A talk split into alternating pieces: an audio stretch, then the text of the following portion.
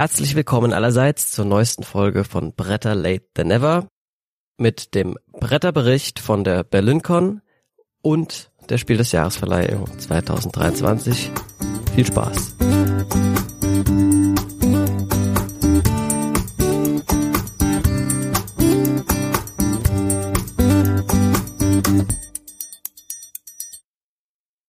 Ja, ich sitze hier mit der lieben Daphne. Hallo.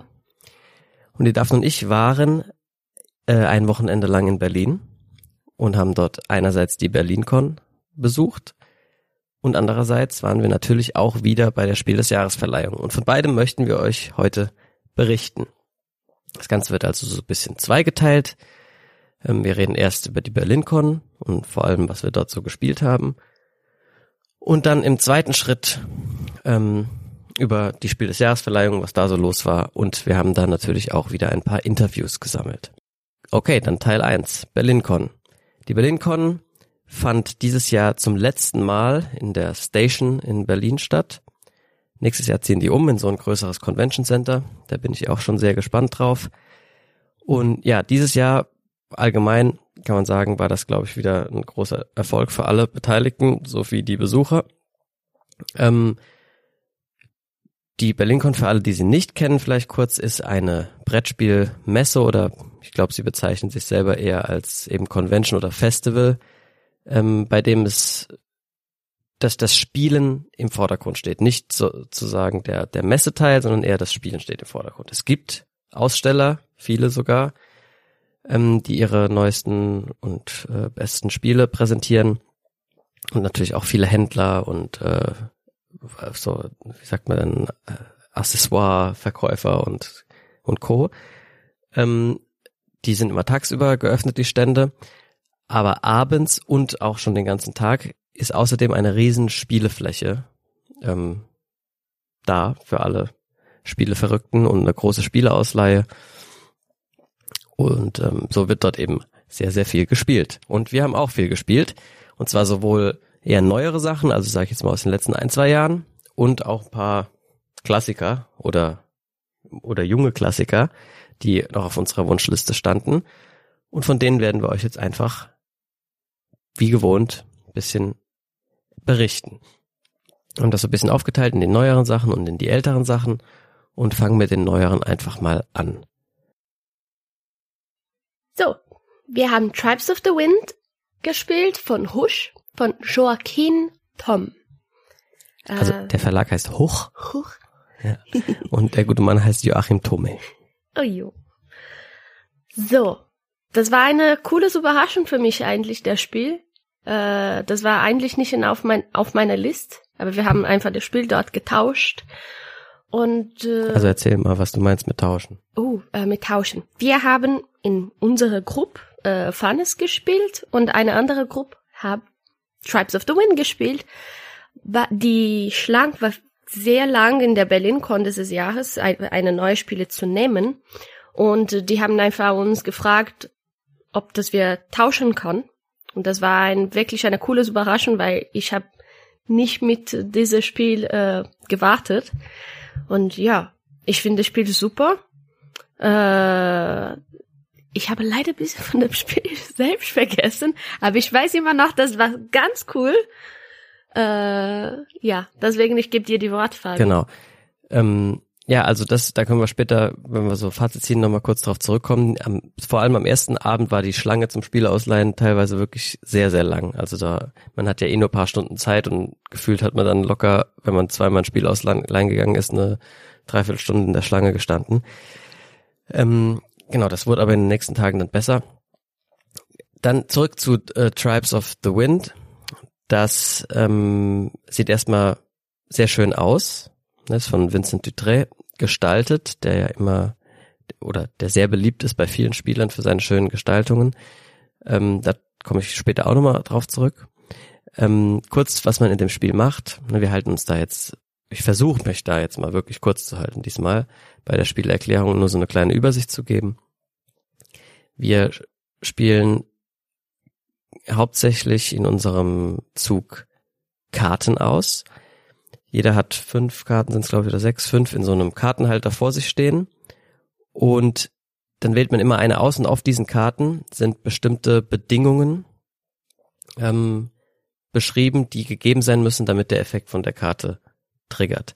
Und die haben meistens etwas mit den Karten zu tun, die deine Nachbarn oder du selbst noch zusätzlich auf der Hand hast. Es gibt vier Kartenfarben oder fünf. Und da steht dann sowas drauf wie, deine beiden Nachbarn und du, ihr müsst zusammen sieben blaue Karten haben, dann wird der Effekt getriggert.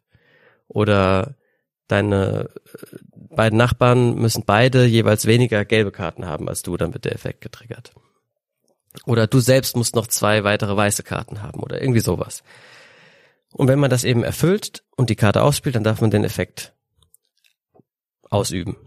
Und äh, im Endeffekt geht es dann darum, dass man auf so einem kleinen Playerboard, das man vor sich hat, besonders gut äh, Teilchen hinpuzzelt, um da dann wieder Gebäude drauf puzzeln zu können und seine kleinen Männchen hin und her bewegen zu können. Ähm, da will ich jetzt nicht ins Detail gehen. Da versucht man halt möglichst gut äh, das so zu arrangieren, dass man Punkte generiert.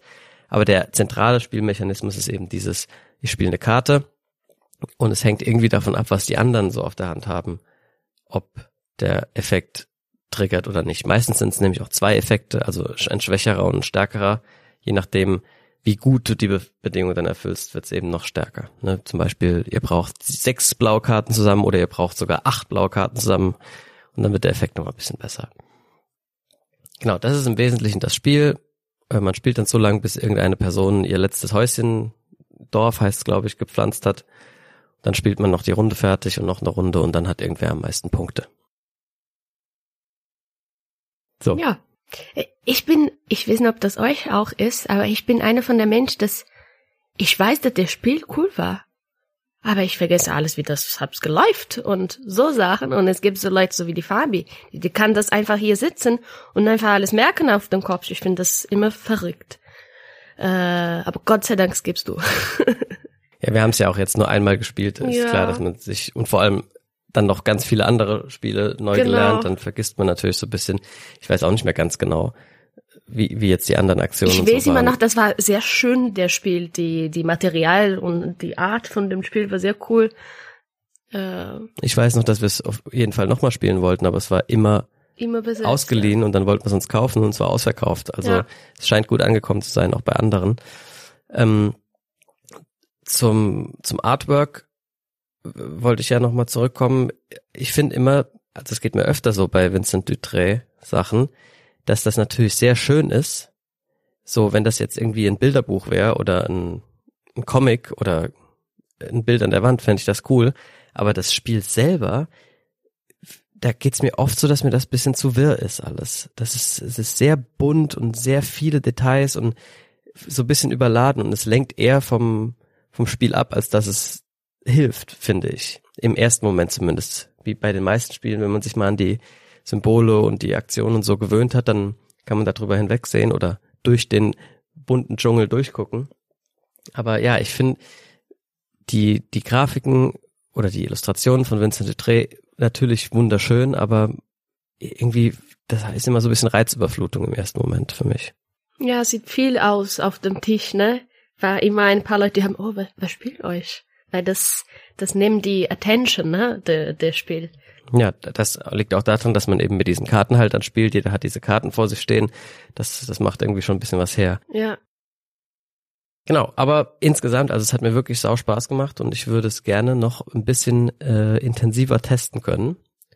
Ich denke, das werden wir auch irgendwie nochmal tun. Vielleicht reden wir dann auch hier nochmal im Detail darüber. Ja. Und die nächste Spiel, das wir haben getestet, war Mycelia von Ravensburg von Daniel Greiner. Ich hoffe, dass ich habe das korrekt jetzt gelesen. Ähm, also, sag mal so.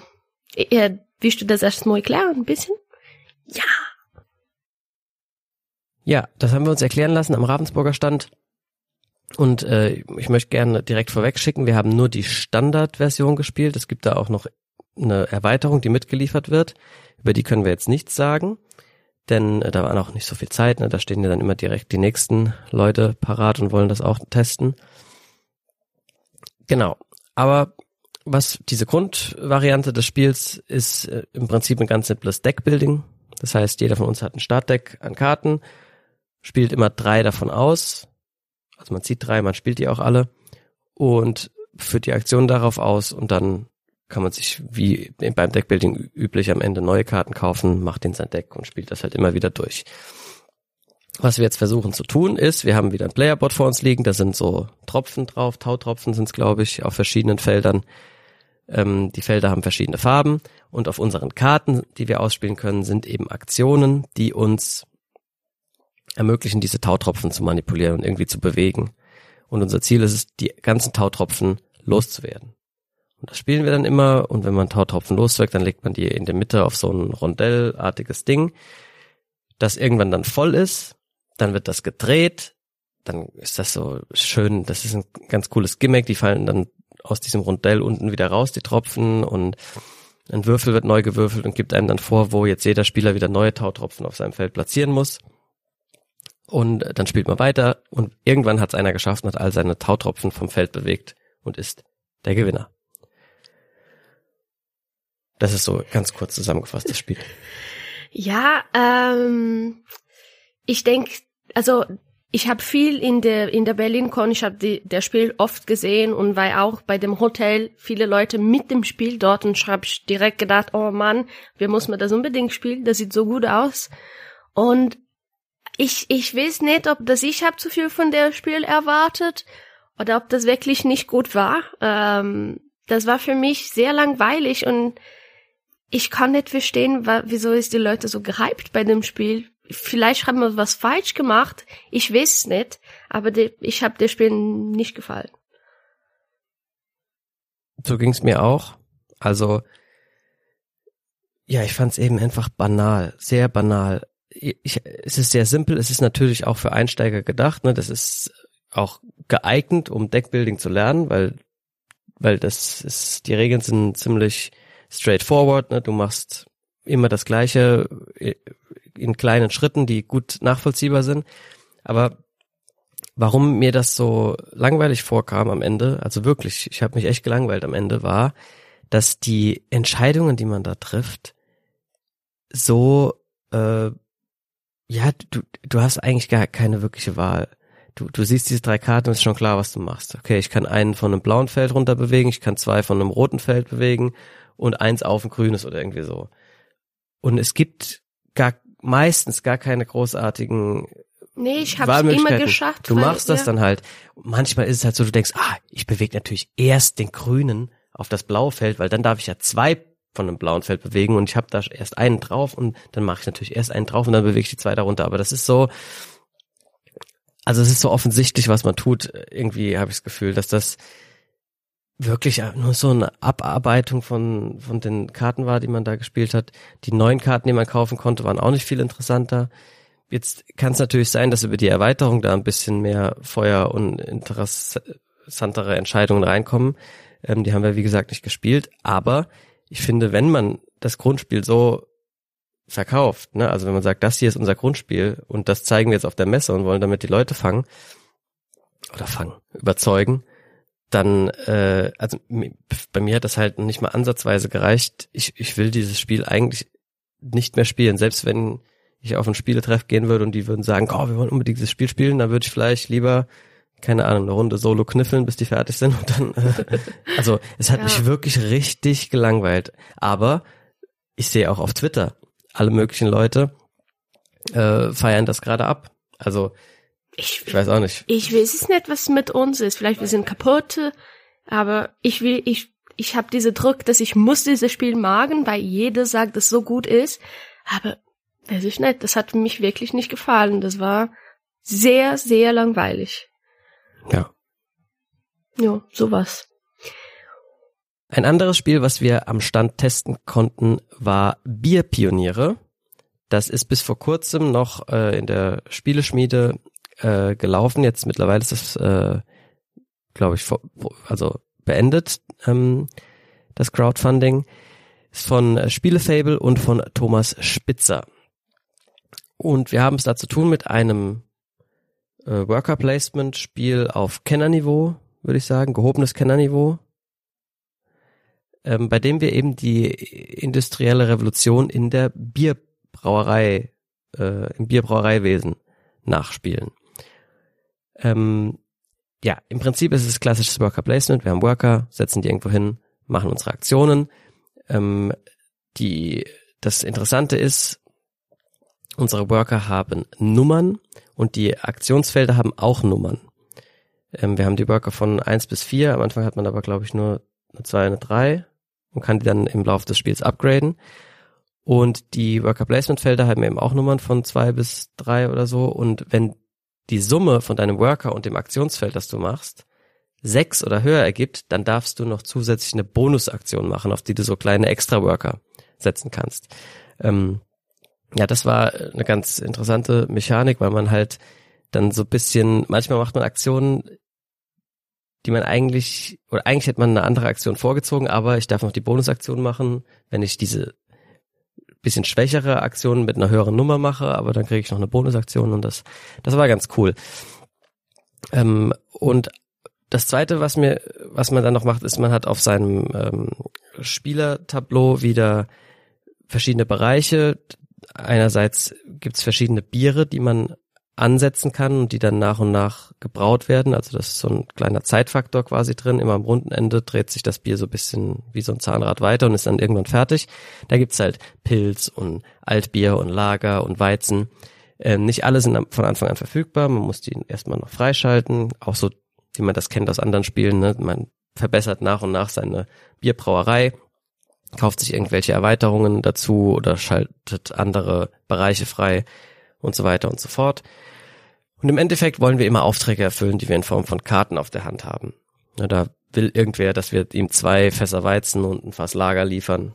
Und das muss man dann halt irgendwie vorbereiten. Wenn man es fertig hat, kann man es mit der entsprechenden Aktion erfüllen, bekommt dafür Siegpunkte. Und es ist ein Rennen auf 20 Siegpunkte. Oder zumindest werden nach 20 Siegpunkten äh, wird das Spielende ausgelöst. Und dann gibt's noch so eine kleine Endwertung und dann hat halt irgendwer gewonnen. Das ist so kurz und knapp das Spiel. Also, erstes Mal ich sagen, ich habe vor, wir haben dieses Spiel gespielt, ich habe vor fünf Minuten aufgestanden. ich war wirklich am Schlafensmodo immer noch und er wollte das äh, uns erklären im Deutsch und ich war direkt, oh Gott, oh, ohne meine Kaffee, direkt Deutsch. Aber in der Laut der, in der Haut, Haut oder Laut der Spiel, sag mal's. Ich weiß nicht genau, was du meinst. Im Laufe des Spiels. Ah, im Laufe des Spiels. Im Laufe des Spiels, ich war, oh, das macht Spaß. Und dann war ein bisschen mehr los. D der Spiel sieht für mich aus ganz trocken, ganz so, hier, Bier, mach jetzt. Weißt du, bisschen, weiß ich nicht. Und äh, wir haben sie, die, dieser Prototype gespielt, ne?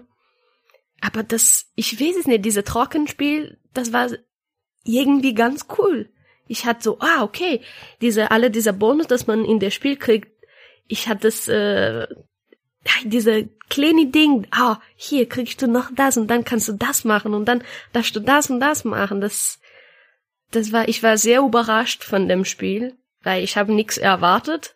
Und dann kommt, oh Gott, das ist sehr cool, die alle Bier zu schalten.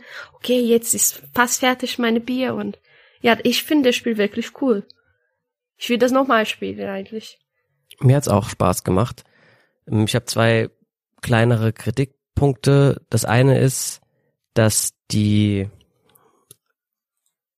hm, wie soll ich sagen, also die Aufgabe, vor die man gestellt wird, ist nicht so anspruchsvoll. Also ich hatte, ich, es, es ist immer relativ einfach gewesen, diese Aufträge zu erfüllen. Sicher kann es sein, dass man dann noch besser wird und effizienter wird und die schneller äh, erfüllen kann oder mehrere auf einmal oder so. Aber ich habe mich nicht so herausgefordert gefühlt von dem Spiel. Und das Zweite ist, dass es mir einfach zu schnell vorbei war.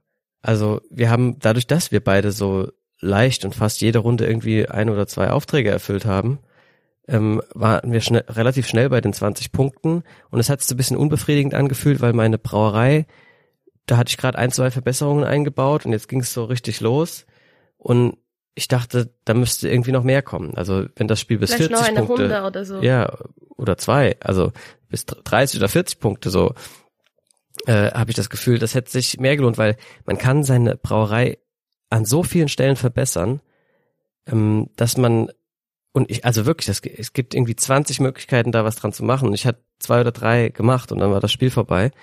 Vielleicht ist das so gewollt und es führt natürlich auch dazu, dass man viel Wiederspielreiz hat, weil du dann noch was anderes ausprobieren kannst nächstes Mal und wieder was anderes. Aber es gab zum Beispiel diese eine Erweiterung, man, man hat so Bierfässer, wenn man die Aufträge erfüllen will, dann muss man erst das Bier fertig haben, man muss aber auch Fässer haben, mit die man es reinfüllen kann. Ne? So, und da hat man irgendwie nur drei oder vier Plätze, um die einzulagern, diese Fässer. Man kann sich den Fuhrpark dazu kaufen, da hat man plötzlich irgendwie zwölf. Aber ich habe in dem ganzen Spiel gar nicht zwölf Aufträge erfüllt. Ich hätte nie so viel Bier gebraucht. Also ich weiß gar nicht, warum man sich das zulegen sollte. So, keine Ahnung. Also das habe ich alles nicht so ganz verstanden, warum das so ja so kurz war oder warum man überhaupt dieses Rennen macht und nicht sagt, wir spielen fünf Runden oder sechs Runden und gucken, wer dann am meisten äh, Punkte gesammelt hat. Ähm, das habe ich nicht so ganz verstanden, was das sollte. Ähm, ja, also ja, vielleicht wäre besser, wenn man hat so fünf, zehn Runden, weiß ich nicht, und nicht diese Arena von dem Punkt. Vielleicht das wäre besser, ne? Ja, keine Ahnung. Also die haben bestimmt ihre Gründe gehabt. Da das wäre jetzt mal interessant gewesen, ja, äh, nachzufragen. Aber dazu hatten wir dort leider die Zeit nicht. Da waren schon wieder auch die nächsten Leute, die das auch ausprobieren wollten. Aber ja, also es ist auf jeden Fall wirklich ein interessantes Spiel. Es macht auch Spaß. Nur äh, ist es irgendwie, das Ende war ein bisschen enttäuschend dann, finde ich. Nur weil du verloren hast. Ja, mit einem Punkt, mit einem Punkt. Aber jo, das war Bierpioniere von Spielefable und Thomas Spitzer. Als nächstes haben wir uns ein kleines abstraktes Spiel zeigen lassen, wobei, was heißt klein? Dort hatten die das in der Riesenversion aufgebaut, äh, nämlich Kawale oder keine Ahnung, wie man es ausspricht, wird mit Q-A-W-A-L-E geschrieben, ähm, von Asmodee und ich denke, das sind französische Namen, also Romain Forger und Didier Lerin Braga. Und ja, was haben wir da? Wir haben ein abstraktes Spiel. Jeder hat ähm, eine Farbe an Steinen. Das sind so schöne Holzstückchen, so Holzplatten. Und dann machen wir so eine Art vier gewinnt eigentlich. Ja, das ist das Ziel. Du willst vier von deinen Steinen in einer Reihe haben. Der Clou ist jetzt, du startest mit einem Turm aus vier Steinen sind glaube ich. Ja, also drei neutrale und dann einer von deinen oben drauf. Und du setzt die, indem du immer einen Stein auf einem Feld liegen lässt. Also wir gehen auf das erste Feld und dann nehmen wir von unserem Viererturm nur noch drei Steine mit auf dem Feld nebendran, lassen da wieder einen liegen, wieder eins weiter. So, und dann liegt halt irgendwo dein Stein. Und so hüpfen wir dann nach und nach immer irgendwie mit Türmchen über unser, über das Spielfeld und haben mal höhere, mal niedrigere Türme und versuchen halt irgendwie es hinzukriegen, dass vier von unseren Steinen in einer Diagonale, waagrechte oder senkrechte oben aufliegen, sozusagen. Ja, ich weiß nicht, ob man das jetzt gut verstanden hat von der Erklärung. Es ist ein ganz simples viel gewinnt meets Fokus eigentlich. Ähm, jo. Und das, das war's. Das haben wir gespielt. Ähm, erstmal habe ich gedacht, das Spiel ist komplett Banane, weil wir es zweimal falsch erklärt bekommen haben. Also das Spiel hat ungefähr zwei Regeln und die, die zwei Erklärer dort haben es hingekriegt, uns das zweimal falsch zu erklären so dass ich dann äh, noch einen dritten hab fragen müssen, ganz konkret, äh, ob, wie diese eine Regel ist von den zweien. Und der hat uns dann richtig erklärt und dann hat das Spiel auch äh, Sinn gemacht. Ähm, jo. Ja, also de, der Spiel hat so vielleicht eine halbe Minute bei uns gedauert. Naja, zwei Minuten oder so schon. Ich, ich bin so schlecht in so Spiel, aber trotzdem, das macht mir so Spaß äh, ich liebe so Sachen, dass man darf so anfassen und vor, vor allem das war auch so eine große Stück Holz und äh, ja, das ist ein ganz simples Spiel, aber war trotzdem ganz, ich finde der Spiel ganz cool und ja, also das ist ihm ein Spiel, das man in zwei, drei, fünf Minuten spielt und jo. Ja, also für Fans von abstrakten Spielen das hier ist eins für euch und es ist ein kurzes, schnelles. Es macht auch bisschen was her, ne? Das kann man so auf dem Wohnzimmertisch stehen haben und es sieht gut aus. Und dann spielt man mal eine Runde. Äh, ja, also ist to tolles Material. Es ist natürlich nichts Neues irgendwie. Nee. Ich habe das Gefühl, das kenne ich irgendwie schon aus anderen abstrakten Spielen. Aber ähm, ja, wer da ab und zu gerne bisschen äh, Frischfleisch sucht quasi bei bei seinen abstrakten Spielen, dem kann man das durchaus empfehlen. Das sieht so für mich so wie eine ähm, japanische, asiatische Spiel, das steht auf dem Tisch, weißt du, dass du denkst, oh, das muss so kompliziert sein, aber ist nicht so. Gut, das war Kavale oder so ähnlich von. Qual sagen. Wie würdest du sagen? Qual. Qual. Vielleicht ist auch so. Vielleicht heißt es auch QA Whale. Kann das auch sagen. Oder ja. Quavali. Quavali. Quavali. Ja. Von Asmodee. Als nächstes waren wir nochmal bei Huch und haben uns Turing Machine zeigen lassen. Das war schon lang auf meiner äh, Wunschliste und kurzer Spoiler, ich habe es mir danach gekauft, also äh, ist ganz gut angekommen. Es ist von Fabien Griedel und Johann Levé und ist ein äh, logisches Deduktionsspiel äh, mit Lochkarten. Das Ziel des Spiels ist es, einen, einen dreistelligen Code zu erraten. Und das machen wir, indem wir uns Lochkarten nehmen, äh, die jeweils die erste, zweite und dritte Stelle in einem Code, ähm, in diesem Code äh, äh, darstellen. Und dann habe ich zum Beispiel einen Code wie äh, 1, 2, 3 von mir aus. Und dann kann ich diese drei Lochkarten übereinander legen und habe ähm, dann ja da, durch die Löcher, die da drin sind, ergibt sich eben äh, eine bestimmte, ein bestimmtes Muster. Und jetzt habe ich in der Mitte verschiedene Tests liegen, die ich auf meinen Code anwenden kann. Da ist zum Beispiel der Test, der könnte jetzt sein, ähm, wie viele Einser sind in dem Code. Und dann gibt's ja im Prinzip vier Möglichkeiten, keine Einser, ein Einser, zwei Einser oder drei Einser. In meinem Fall, eins, zwei, drei, wäre es ein Einser. Das heißt, wenn ich jetzt diesen Test durchführe, teste ich die Variante ein Einser. Dann lege ich meine Lochkarten auf den Test drauf und dann wird mir auf so eine Testkarte quasi und dann wird mir meine Lochkartenkombination äh, oder in Kombination mit diesem Test wahr oder falsch ausgeben. Sprich, die Variante ein Einser ist wahr oder falsch. Wenn ich wahr sehe, weiß ich, aha, im Code ist ein Einser. Wenn ich falsch sehe, weiß ich, ah, im Code ist nicht ein Einser. Also es ist kein Einser oder mehr als ein Einser. Das notiere ich mir dann und mache den nächsten Test, der da liegt. Und so kann man pro Runde drei Tests machen. Dann holt man sich wieder eine neue Kombination an Lochkarten, testet weiter und so weiter und so fort, bis irgendwer glaubt, den Code geknackt zu haben. Und wer den halt am schnellsten knackt, gewinnt. Dem Spiel wird oft vorgeworfen, dass es so solitär wäre und dass man gar keine Mitspieler braucht. Und das ist natürlich so. Das ist aber bei Deduktionsspielen eigentlich fast nicht, nicht immer, aber fast immer so.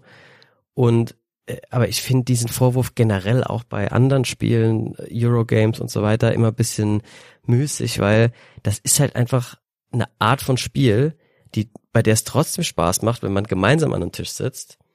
Und natürlich macht es auch Spaß, wenn man alleine am Tisch sitzt. Das ist, das ist dann eher ein Vorteil von dem Spiel als ein Nachteil. Und ähm, ich finde, Multiplayer solitär spielen ist gar nicht so schlimm, wenn man da beieinander sitzt und außerdem sich danach ja noch messen kann anhand der Punkte oder wer jetzt eben schneller auf den Code gekommen ist.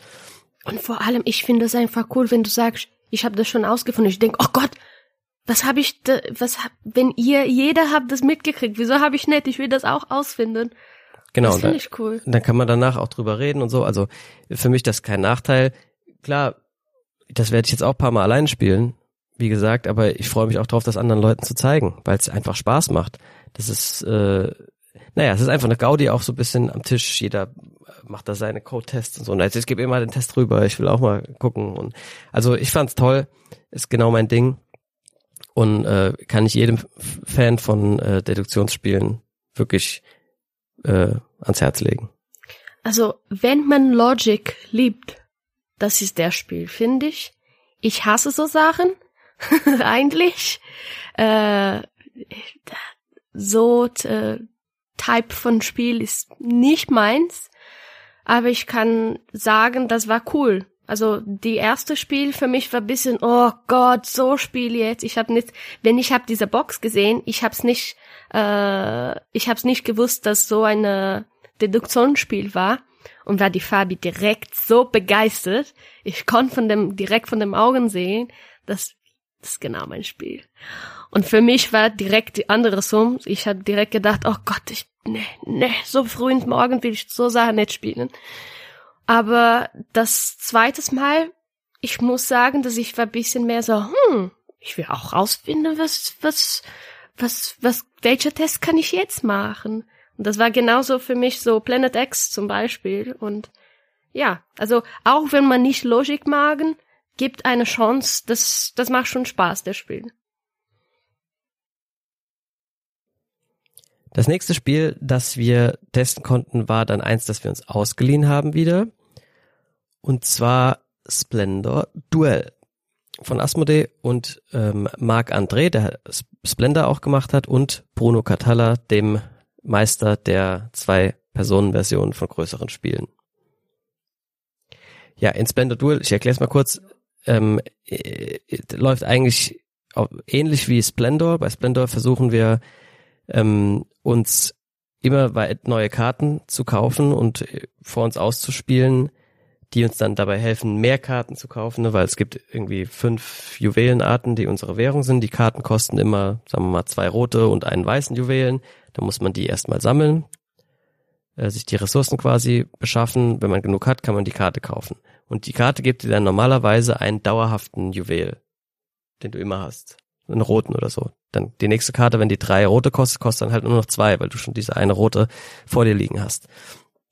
Und so versucht man nach und nach seine Engine da immer besser aufzubauen und äh, sich teurere Karten zu kaufen, die dann auch Siegpunkte geben und irgendwer hat dann als erster zwölf Siegpunkte oder so und gewinnt bei Splendor. Bei Splendor Duell ist das so ähnlich. Es gibt aber jetzt drei Siegbedingungen, nämlich wieder eine Punkts Gesamtpunktzahl, 20 sind es glaube ich in dem Fall, oder in einer Farbe zehn Punkte, das heißt in einer Kartenfarbe ähm, zehn Punkte sammeln oder in allen zusammen 20 Punkte oder dann gibt's noch so Kronen auf manchen Karten aufgedruckt und wer da zuerst, ich glaube es sind auch zehn. Bei The Crown? Ja. Ich denke schon, ja. Ja, wer zuerst zehn gesammelt hat, kriegt, ähm, ja, gewinnt. Ähm, und was jetzt, das ist das eine, was Neues im Vergleich zu Splendor. Das zweite, was Neues ist die Art und Weise, wie man diese Juwelen ähm, als Ressource sich quasi beschafft. Früher, das sind so Pokerchips bei Splendor und bei Splendor Duell, früher lagen die einfach im Vorrat und du konntest dir immer drei nehmen als Zug. Entweder eine Karte kaufen oder reservieren oder drei Juwelen nehmen. Und jetzt ist es so, dass die in einem äh, Raster ausgelegt werden. Da liegen alle Chips quasi in einem Quadrat nebeneinander und wenn du dran bist, darfst du drei in einer Linie wegnehmen. Diagonal, waagrecht oder senkrecht. Und dabei gibt's dann noch so ein paar Sonderregeln. Wenn du drei gleiche nimmst, kriegt der Gegner einen kleinen Vorteil. Wenn du zwei, es gibt so eine neue Ressource Perlen, wenn du zwei von denen dabei wegnimmst, kriegt der Gegner auch einen kleinen Vorteil. Und so weiter. Aber das Entscheidende ist eigentlich, du nimmst diese drei aus der Mitte weg und kannst natürlich da ganz an, also auch immer so ein bisschen drauf gucken, was will der andere vielleicht noch haben und dem das so wegnehmen, dass das keine Reihe mehr ist, die er dann auf einmal äh, sich nehmen könnte und so. Ähm, und überhaupt ist dieser Mechanismus viel interessanter. Statt ich kann mir im Prinzip immer drei nehmen, die ich will, muss ich jetzt halt gucken, was ist das, das die beste Möglichkeit, da äh, an, an die richtigen Ressourcen zu kommen. Und es gibt dann noch die Spezialressource Gold und es gibt noch so ein paar extra Kartenadlige oder so heißen sie, die man sich verdienen kann auf bestimmte Arten und Weisen. Aber soweit will ich jetzt auch hier nicht ins Detail gehen. Im Prinzip ist das das gleiche Spielgefühl wie Splendor, aber, und das wäre jetzt schon mein Fazit, viel cooler als Splendor. Also wirklich, Splendor hat sich bei mir so ein bisschen abgespielt und das bringt so viel frischen Wind rein, dass, also ich würde eigentlich sagen, ich will nicht mehr Splendor spielen, ich will nur noch Splendor Duell spielen.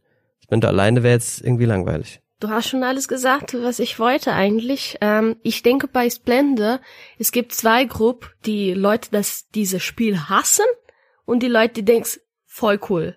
Ich bin die eine, die findet, das Spiel so cool ist. Und ich war direkt verliebt mit Splendor, wenn ich habe das gespielt. Ich habe mir das direkt gekauft. Und äh, jetzt will ich das verkaufen, weil ich wie Splendor Duell jetzt haben, weil ich der große Spiel nicht mehr braucht eigentlich. Weil Splendor Duell ist so viel cooler. Das alles, was hab für uns bisschen vermisst in Splendor, ist jetzt in Splendor Duell. Ich weiß nicht, wie haben sich jetzt verbessert mit dem Spiel. Bruno Catala ist einfach ein Genius mit so Sachen. Und äh, wirklich, hier muss man das ausprobieren. Auch wenn du nicht Splendor, die normale Splendor magst, Splendor Duell ist wirklich toll. Ja, und dann haben wir Caldera Park gespielt von Pegasus von Michael Kiesling und Wolfgang Kramer. Genau. Das wollten wir sehr lange ausprobieren, denn der Vorgänger von diesem Spiel, Savannah Park, war ein großer Hit bei uns. Ne, das haben wir wirklich sehr, sehr, sehr gerne gespielt und viel gespielt und ähm, hatten es aber auch so ein bisschen tot gespielt, sage ich mal, weil wir hat, also ich hatte das Gefühl, ich habe besser jetzt ausgereizt. Besser wird mein mein Highscore nicht mehr sozusagen. Jetzt ist es nur noch Glück, ob ich mal ein, zwei Punkte mehr habe oder nicht. Und ähm, das hat übrigens auch so in anderen Spielerrunden äh, habe ich das mitgekriegt, dass das so der Fall war. Irgendwann ist man durch mit dem Spiel. Ne? Da braucht man vielleicht ein paar Jahre Pause und dann kann man es wieder rausholen. Umso gespannter waren wir auf den Nachfolger Caldera Park, von dem es hieß, er macht einiges anders und neu, aber das Grundprinzip bleibt so irgendwie gleich. so, dann kurz vielleicht dazu, was sich geändert hat. Bei Savannah Park ist es so, wir haben sechseckige Plättchen auf unserem großen Spielerboard liegen. Da sind verschiedene Tiere drauf. Elefanten, Giraffen, Nashörner, manchmal alleine, manchmal gemeinsam und manchmal noch mit einem Wasserloch. Und unser Ziel ist es, möglichst große, zusammenhängende Gruppen des gleichen Tiers zu bauen. Da zählen wir dann am Schluss nämlich, wie viele sind das? Sagen wir mal, wir haben sieben Elefanten in unserer größten Elefantengruppe und dann zählen wir, an wie viel Wasserlöchern ist diese Gruppe. Vielleicht zwei. Und dann wird das multipliziert und das sind unsere Punkte. Sieben Elefanten mal zwei Wasserlöcher, 14 Punkte. Und das gleiche für die Giraffen und für die Nashörner und für den Vogelstrauß und so weiter. Das Interessante, weil das ist ja jetzt erstmal ziemlich basic, so. Aber das Interessante ist, wie wir diese Plättchen legen, weil es liegen alle Plättchen schon. Und dann sind wir reihum dran und suchen, wenn wir dran sind, ein Plättchen aus, das dann alle Mitspieler umlegen müssen. Ne, wir haben, ich weiß nicht wie viele, vier, fünf freie Plätze am Anfang auf unserem äh, Feld und müssen dann dieses Plättchen alle nehmen, es umdrehen und woanders hinlegen. Und dann ist der nächste dran, sucht wieder ein Plättchen aus, sagt, und jetzt legen wir das woanders hin. Dann müssen wir das umlegen. Und das machen wir so lange, bis alle Plättchen einmal umgelegt wurden. Und dabei geht es eben darum, dann zu gucken, okay, ich muss mir irgendwie hier drüben Platz schaffen, damit da mehr Elefanten hinpassen, also muss ich das Plättchen hier weglegen, damit, wenn der nächste einen Elefant aussucht, ich den da wieder hinlegen kann und so. Und das ist wirklich interessant und frisch und ja, hat mich richtig gecatcht am Anfang. Und Caldera Park macht jetzt die ganze Sache ein bisschen anders. Da liegen nämlich am Anfang gar keine Plättchen auf unserem Spielerboard, sondern wir haben immer sieben Plättchen in so einer persönlichen Auslage liegen, jeder. Das sind auch verschiedene bei jedem. Und dann wählt eine Person eine Art von Tier und eine Art von Gelände aus, auf die wir jetzt eben dann ein Plättchen legen müssen. Also dann sagt jemand zum Beispiel, jetzt muss ein Elefant auf den Fluss gelegt werden. Und dann nehmen wir uns aus unserer persönlichen Spielerauslage eben ein Blättchen mit einem Elefant und legen das auf unserem Spielerboard auf den Fluss, jeder. Das kann aber bei jedem ein anderes, äh, anderes Elefantblättchen sein und auch ein anderes Flussfeld. Das heißt, wir werden ein bisschen freier in der Gestaltung unseres äh, Boards. Und was sich geändert hat, ist, auf dem alten Savannah Park gab es drei Felder mit Feuer, ein Einser, ein Zweier, ein Dreierfeuer. Und die haben am Schluss Tiere vernichtet, die äh, oder, oder Plättchen halt quasi aus der Wertung rausgekickt, wenn beim Einserfeuer alle Tiere, wo nur genau ein Tier drauf war. Und beim Zweierfeuer, wo genau zwei Tiere drauf waren und so weiter.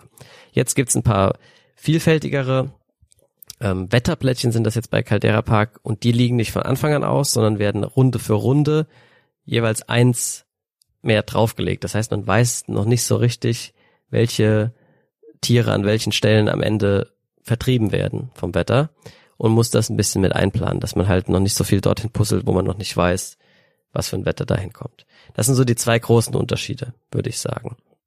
Und beide finde ich nicht gut. Ja, weil ich finde erstens, dieses Plättchen, der Plättchenlegemechanismus von Savannah Park war das, was Savannah Park so interessant gemacht hat. Alle Plättchen liegen schon und ich muss jedes einmal bewegen. Das war neu, interessant, es hat einen vor eine coole Herausforderung gestellt. Jetzt bei Caldera Park ist es langweiliges Standardplättchen legen. Ich lege ein Plättchen irgendwo hin, auf, auf, nach bestimmten Vorgaben natürlich, aber mein, mein Board ist frei und es ist also einfach nichts Besonderes mehr, meiner Ansicht nach. Und das zweite, mit den Wetterplättchen bringt einfach Ungewissheit und zu einem gewissen Grad auch Glück mit rein. Man kann natürlich das geschickt anstellen und möglichst so puzzeln, dass man noch nicht weiß, ähm, noch nicht da puzzelt, wo man eben noch nicht weiß, was passieren wird, aber es ist manchmal nicht möglich und außerdem weiß man auch nicht genau, welche Blätter, äh, Wetterplättchen im Spiel sind. Es gibt nämlich mehr, als man, als man legt. Und ja, das macht das Ganze irgendwie so ein bisschen ungewiss und äh, ja, keine Ahnung. Ich weiß nicht, was das, inwiefern das das Spiel verbessert. Ähm, ja, deswegen mein Kurzfazit ist, Savannah Park ist mein absolut meilenweiter Favorit zwischen diesen beiden. Also, sag mal so, langweilig würde ich nicht sagen. Ähm, wenn ich habe das gespielt, ich habe direkt Vergleiche beide Spiele. Ich konnte das nicht. Andere sind mein Kopf. Und ich würde mal sagen, wenn ich hätte das erstes Mal gespielt, Caldera Park, würde ich sagen, oh toll, ich will schon mal wissen, was kommt next von dem. Und dann, das wird die große Überraschung, Savannah Park. Aber wenn ich habe das andere Homes gespielt, es ist schwer nicht zu sagen, oh, das ist nicht besser oder man braucht man das eigentlich nicht, wenn man Savannah Park gibst.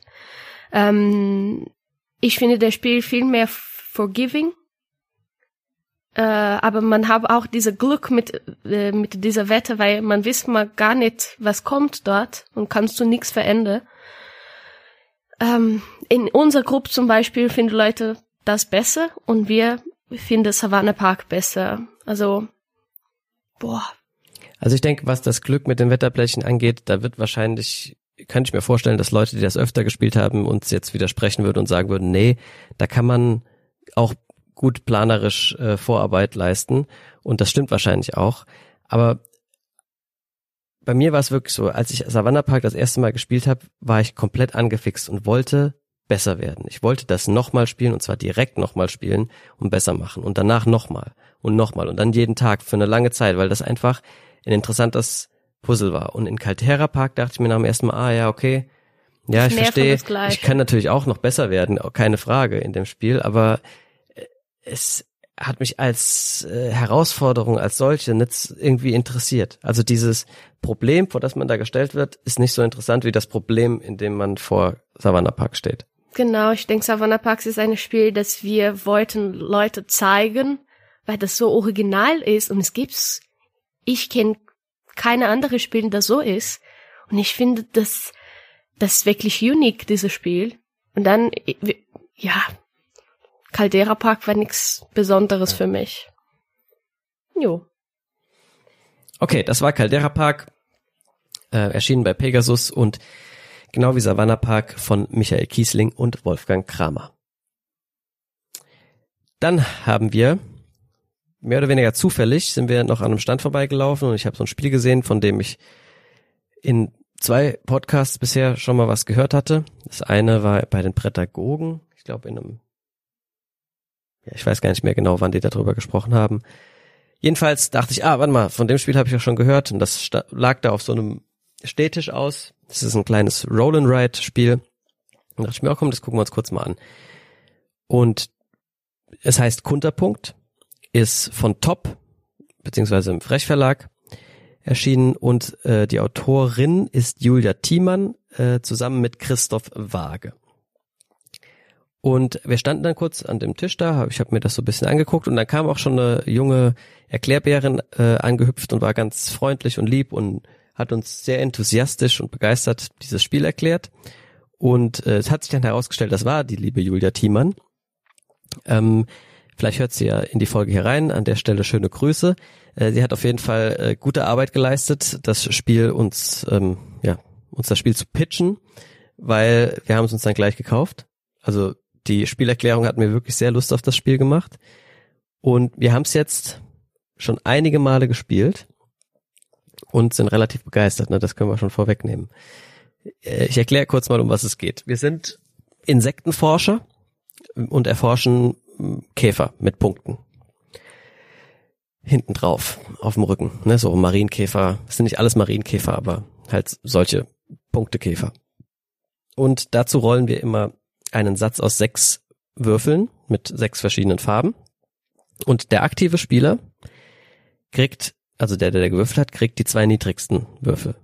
Und die anderen Mitspieler dürfen sich dann reihum noch einen Würfel jeweils nehmen. Das ist so das Würfeldrafting grundsätzlich. Was wir dann mit diesen Würfeln machen, ist folgendes. Erstens können wir die Würfel nehmen, um Punkte auf unsere Marienkäfer zu malen. Sprich, wenn ich jetzt den grünen Würfel habe und da ist eine Eins drauf, dann darf ich auf meinen ersten grünen Käfer, wir haben nämlich für jede Farbe eine Reihe aus fünf Käfern, auf meinen ersten grünen Käfer dürfte ich einen Punkt malen. Und zwar so wie die Eins auf dem Würfel, müsste der Punkt auf dem Käfer in die Mitte. Wenn ich eine Zwei habe, dann male ich halt wie auf dem Würfel die Zwei als Punkte auf meinen Käfer. Wenn ich eine Drei habe, könnte ich aber auch diese aufteilen, diese Punkte, in eine 2 und eine 1. Dabei ist die Regel einfach nur die, es müssen immer Würfelbilder bleiben. Ne? Also ich kann jetzt nicht die 1 von unten rechts von der 3 nehmen und wo drauf malen und dann die zwei restlichen Punkte oben links und in der Mitte auf den anderen Käfer. Das geht nicht, sondern es muss immer immer äh, Würfelaugen bleiben. Dementsprechend kann ich eine 4 in zwei Zweier aufteilen, eine 5 könnte ich in eine 3 und eine 2 aufteilen oder in eine 4 und eine 1 oder in zwei Zweier und eine 1. Und genau, so das machen wir, das ist die eine Möglichkeit. Ich mal Punkte auf meine Käfer. Die zweite Möglichkeit ist, ich nehme die Augenzahl, also drei zum Beispiel, ups, ähm, und laufe damit drei Schritte auf der Blumenwiese auf der wir diese ganzen Käfer finden. Das ist oben so ein, so ein kleines, ja, wie nennt man das denn? Ja, so eine Reihe an, an Pünktchen, die man da ablaufen kann äh, auf der Wiese. Da streicht man immer einen weg. Und ab und zu findet man da kleine Boni oder Wertungs-, Entwertungsbedingungen quasi. Das in Form von Lupen. Ja. Wenn ich so eine Lupe finde und abstreiche, dann darf ich in eine von meinen sechs Käferreihen vorne das als Entwertungsbedingung eintragen. Und das sind so Sachen wie nur gerade Zahlen, nur äh, Würfelaugen mit Schrägen drin, also Zweier und Dreier, oder nur symmetrische Würfelmuster, oder nur kleine Würfelzahlen, Eins und Zweier, nur große, Vierer und Fünfer, irgendwie sowas. Und äh, dann muss ich mir eben eine meiner Käfereien aussuchen und das als Entwertungsbedingung dort eintragen. Und am Ende des Spiels zählen in der Reihe dann eben auch nur die Käfer einen Punkt, die diese Bedingung erfüllen. Sprich, wenn ich da drin stehen habe, nur gerade Zahlen und auf meinen Käfern sind dann 2, 2, 4, 5, 1, dann zählt eben nur drei Punkte diese Reihe, weil ich eine 2, eine 2, eine 4 habe und die anderen beiden sind ungerade Zahlen. Genau, und so müssen wir nach und nach halt versuchen, die richtigen Punkte auf die richtigen Käfer zu malen und die entsprechend richtigen Lupen einzusammeln und vorne einzutragen, um am Ende möglichst viele Punkte zu kriegen.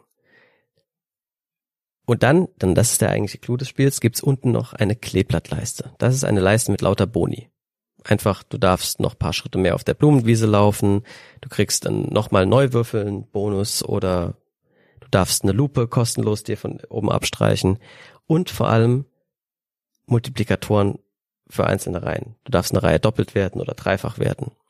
Und das ist der, der Trick zu äh, besseren Ergebnissen bei dem Spiel eigentlich. Und diese Kleeblätter erhält man einerseits als Boni auf der Blumenwiese, aber hauptsächlich auch über die Würfel, weil die sechs, von der haben wir jetzt noch gar nicht gesprochen, auf dem Würfel, lässt sich ja schlecht aufteilen in andere Würfelaugen, ja, weil die so ein bisschen anders angeordnet sind. Deswegen gibt's keine Sechser in dem Spiel, sondern Kleeblätter. Die Kleeblätter zählen trotzdem als höchste Augenzahl, das heißt, der, der, der würfelt, darf nie ein Kleeblatt nehmen. Äh, aber die nachfolgenden Spieler, wenn die Kleeblätter denn da noch liegen, können sich die natürlich wegnehmen und dann unten auf dieser Leiste den nächsten Boni freischalten. Und genau, man darf dann eben manchmal auch neu würfeln. Das ist wie bei ganz schön clever. Da gibt's so einen extra Bonus, einmal neu würfeln, den muss man sich dann wieder wegstreichen und darf aber eine beliebige Anzahl an Würfeln neu würfeln, entweder um seine eigenen Wunschaugen noch zu erwürfeln vielleicht oder um den anderen gute Würfel wieder kaputt zu würfeln, bevor sie sich einen aussuchen dürfen. Ja, und am Schluss hat man die ersten paar Spiele viel weniger Punkte, als man denkt. Aber man hat eine steile Lernkurve in dem Spiel und äh, ich glaube, wir sind noch nicht am Ende angelangt. Die Julia hat gesagt, sie hatte, ihr Rekord ist über 90. Wir haben jetzt als besten Wert irgendwas mit 70 gehabt, ja. Also da ist noch Luft nach oben. Aber Daphne, erzähl mal kurz, wie dir das Spiel gefallen hat. Das ist, ich will schon mal das direkt sagen, das war meine absolut Highlight von BerlinCon eigentlich. Äh, jetzt gibt's immer Spiel, dass wir sind ein bisschen eingefixt. Dass wir aufstehen, die nächsten Tage, wir sagen direkt, oh, hast du Bock, das zu spielen? Und das war für mich so Terraforming Mars, äh, Dune. Wir war so die ganze Woche, wir wollten nur das spielen und das ist Konterpunkte jetzt für mich halt so. Wir, wir, wir wollen zum jeder jetzt dieses Spiel zeigen und wir sind voll begeistert und ja, ich, ich denke immer in der Spiel, ah, nur eine Runde und hätte ich geschafft. Und das ist wirklich so eine fresh, äh, ganz fresh Idee der Spiel, finde ich. Es gibt 100 Millionen bestimmt Rolling Rights, aber das ist eine, dieses Spiel stands out und äh, ganz cooles, easy, fresh Idee und wirklich, ich bin so, ich will schon mal wissen, was die Julia jetzt weitermachen. Ja.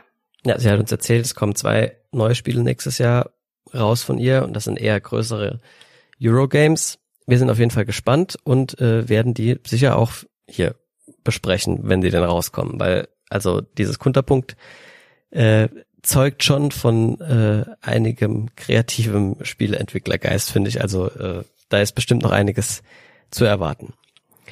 Kunterpunkt äh, von Julia Thiemann und Christoph Waage bei Top erschienen. So, jetzt kommen wir zum letzten neuen Spiel. Und zwar haben wir uns Woodcraft zugelegt. Das wollten wir schon lange ausprobieren. Und wir haben es dort eben, wie man so schön sagt, zu einem guten Preis schießen können. Und dann haben wir es uns mitgenommen haben es jetzt zweimal gespielt. Das ist also alles hier, ne? Die ganzen Spiele sind alles Ersteindrücke. Das äh, haben wir nicht explizit dazu gesagt, aber ähm, ich denke, das wird aus dem Kontext klar. Äh, ja, wir haben es zweimal gespielt. Ähm, was macht man bei Woodcraft? Ah, das ist von Vladimir äh, Suchi und bei äh, auch Pegasus erschienen. Oh, oder? Doch, ja, genau. Und ähm, ja, in Woodcraft, das ist ein klassisches Heavy Euro Game äh, wo man irgendwie Ressourcen sammeln muss und die dann möglichst gut äh, kombinieren muss, damit man am Schluss Aufträge erfüllt und dafür Punkte kriegt. Das ist so im, ganz, ganz grob zusammengefasst. Das Entscheidende ist jetzt der, die zwei sozusagen unique selling points the, äh, von dem Spiel sind einerseits der äh, Aktionsauswahlmechanismus, der ist ganz äh, interessant und originell. Da haben wir nämlich in der Mitte ein, äh, ein Kreis, der in vier Sektoren aufgeteilt ist. Und in einem Sektor liegen am Anfang, wie viel sind es? Sechs, sieben, acht Aktionsplättchen mit den acht Aktionen, die wir wählen können. Und wenn wir diese Aktion wählen, dann nehmen wir das entsprechende Plättchen und legen es in den nächsten leeren Sektor auf den ersten Platz sozusagen. Und dann kann man, der nächste Spieler kann dann auch dieses Plättchen nehmen und wieder in den nächsten Sektor legen. Das geht aber nur so lange, wie im nächsten Sektor noch ähm, kein Plättchen liegt, sozusagen. Ich darf nicht in äh, quasi das so weit machen, bis es wieder am ersten Platz liegt und äh, sonst wird da noch nichts rausgenommen. Das heißt, wir müssen den Sektor, den ersten erst einmal komplett leer räumen, bevor wir die Aktion zum ersten, zweiten, dritten, dritten Mal oder vierten Mal machen können. Und nach und nach verteilen sich dann die Aktionsplättchen eben in verschiedenen Sektoren und das äh, Rad in der Mitte wird immer weiter gedreht, sodass dann, es ist wirklich schwer zu erklären im Podcast, bestimmte Boni freigeschaltet werden für Sektoren, in denen Plättchen liegen, die man schon länger nicht mehr benutzt hat. Also ich glaube, das habe ich jetzt äh, räumlich ganz schlecht erklärt und keiner kann sich das vorstellen. Schaut euch dazu am besten Bilder an. Der Clou ist, je länger es her ist, dass ich eine Aktion gemacht habe oder dass irgendwer eine Aktion gemacht hat, umso besser wird die, weil Zusatzboni dazugekommen sind. Ja, und je öfter eine Aktion gemacht wird, umso weniger extra Boni kriegt man. Und so balanciert sich das so ein bisschen automatisch aus, quasi, dass die guten Aktionen äh, sch schlechter werden oder nivelliert werden und die schlechten Aktionen besser werden wegen den Boni. Genau, das ist das eine, was besonders ist. Das zweite ist, es ist ein Würfelmanipulierspiel. Eine unserer Ressourcen sind Würfel, gibt es in drei Farben und die stellen Holz dar thematisch und dieses Holz können wir eben bearbeiten durch bestimmte Sonderaktionen. Wir können äh, es zersägen, sprich wir können aus Würfeln wieder, äh, können die teilen, ähnlich wie bei Kunterpunktgrad. Wir können aus einem Sechser eine 5 und eine 1 machen oder eine 4 und eine 2 und so weiter. Und wir können auch Würfel zusammenkleben und wir können Würfel auch mehrfach zersägen und so weiter und so fort. Dazu müssen wir uns aber auch unser Spielertableau nach und nach bisschen aufbessern mit mehr Zusatzplättchen und Zusatzaktionen. Und dann kann man noch so Helfer engagieren in Form von Karten, die geben einem auch nochmal Bonusfähigkeiten, um die Würfel mani zu manipulieren. Und genau, dann versuchen wir eben Auftragskarten, die wir auf der Hand haben oder die wir uns zusätzlich noch besorgen, ähm, möglichst effizient und schnell abzuhandeln, denn je früher wir einen Auftrag erfüllen, rundenmäßig, umso früher, äh, umso mehr Punkte gibt es dafür auch. Und genau, dann haben wir so Einkommensleisten. Es gibt ähnlich wie bei Underwater Cities, zum Beispiel auch von Vladimir Suchi, äh, ein paar äh, Produktionsphasen, in denen wir Einkommen kriegen, in Form von Punkten einerseits und in Form von Blaubeeren, der Währung andererseits. Und nach 14 Runden ist das Spiel vorbei und wir gucken, wer am meisten Punkte gemacht hat. So ungefähr. Ist natürlich noch viel komplexer als das, was ich jetzt hier erzählt habe, aber ja, also ich denke, äh, für einen groben Eindruck reicht das erstmal. Ja, wenn ich hatte dieses Spiel gesehen, so viel Würfel, ich hatte direkt gedacht, oh, das ist ein Glücksspiel oder mit dem Würfel und so. Hab's überhaupt nicht. Du hast äh, voll Kontrolle von was du in der Spiel machst eigentlich. Äh, das, das war viele Informationen für mich auf dem ersten Spiel. Und ich war nicht, das war für mich nicht so klar, was für Symbologie gibt's bei dem Spiel. Ich war ein bisschen verwirrt. Ähm, das erste Mal war für mich viel zu kompliziert, ehrlich zu sagen. Ich war die ganze Zeit, was ist das wieder? Was macht das wieder? Das, äh, das ist schon vieles Info bei dem Spiel. Ich finde, der Spiel, ich muss mal das viel mehr spielen. Ich finde das direkt das zweite Mal war schon für mich viel besser. Und man kann sich so viel mehr verbessern bei dem Spiel. Und es, es gibt viel in der Spiel immer noch zu eindecken, denke ich. Aber ich bin begeistert immer noch. Ich will schon mal wissen, was, was, wie werde das mit drei Leute und ja, ich will das, dieses Spiel mehr ausprobiert. Aber ich finde schon cool direkt an. Das war nur für mich nicht wirklich klar, wie das alles läuft. Es ist viele Infos. Ja, also man muss auf jeden Fall noch reinkommen. Wir haben auch jetzt, äh, also ist, man kann, da ist so eine Kramerleiste, mit der man die Punkte zählt wieder, oder ist nicht wirklich eine Kramerleiste, ist nicht außenrum, aber es gibt eine Leiste, wo man seine Punkte zählt und da gibt's, die geht bis 50 und da kann man dann so ein Steinchen drauflegen, dass man die 50 hat und fängt wieder von vorne an. Da gibt's noch ein Steinchen für 100 und für 150. Und wir haben jetzt irgendwie auch wieder 70 Punkte gemacht oder so. Das heißt, da ist anscheinend noch Luft nach oben. Ähm, das heißt, wir müssen das noch ein paar Mal spielen. Und ja, mir hat's auch beim ersten Mal noch nicht so viel Spaß gemacht. Äh, Vor allem, weil ich halt habe jede Sekunde mal etwas gefragt, was ist das, was ist das, was mache ich hier? Ja genau, und ich wusste selber auch noch nicht, was los ist. Und äh, man, also man braucht ein bisschen, um in das Spiel reinzukommen, auf jeden Fall. Und selbst nach der zweiten Partie, äh, da habe ich jetzt schon das Gefühl gehabt, okay, ich habe ich hab, äh, ich den hab Plan quasi, bisschen, ich ja. habe das bisschen besser im Griff, ja. Äh, aber ich denke, man braucht eigentlich eher so vier, fünf Partien, bis man da voll drin ist. Ähm, habe aber Lust, auch das noch weiter auszutesten. Ähm, mich hat es ein bisschen erinnert an, äh, in der Hinsicht ein bisschen erinnert an äh, eins meiner Lieblingsspiele, nämlich Cooper Island, ähm, weil die eigentlichen Aktionen, die man ausführt, sind nicht so kompliziert. Ja, die hat man relativ schnell drin. Aber man hat viele Bonus- und Zusatz- und freie Aktionen, die man zwischendurch machen kann, die die die eigentliche Würze ins Spiel bringen. Da muss man immer denken, okay, Moment mal, soll ich jetzt die Aktion machen, dann kriege ich den Bonus, dann könnte ich mit meiner freien Aktion das machen und dann den und dann und dort und hier. Und das ist so die Art von Spiel. Ne? Also die eigentliche Aktion ist simpel, aber die Zusatzmöglichkeiten, die man hat, machen's komplex. Und ähm, da muss man halt, da muss man erstmal das paar Mal gespielt haben, damit man die immer alle auf dem Schirm hat, was man da überhaupt jetzt gerade noch machen könnte. Dementsprechend, ja, ähm, ich habe jetzt im Moment nicht das Gefühl, dass das von diesen ganzen Hunderten von Eurogames, äh, die ja zur Auswahl stünden, eins meiner absoluten All-Time-Favorites wird. Noch nicht. Ich meine, ich gebe das, äh, das ist jetzt nur so der Ersteindruck, aber ich habe auf jeden Fall Bock, das noch ein paar Mal zu spielen. Damit wären wir dann fertig mit den Neuheiten. Jetzt haben wir noch ein paar ältere Sachen gespielt. Das waren nicht ganz so viele.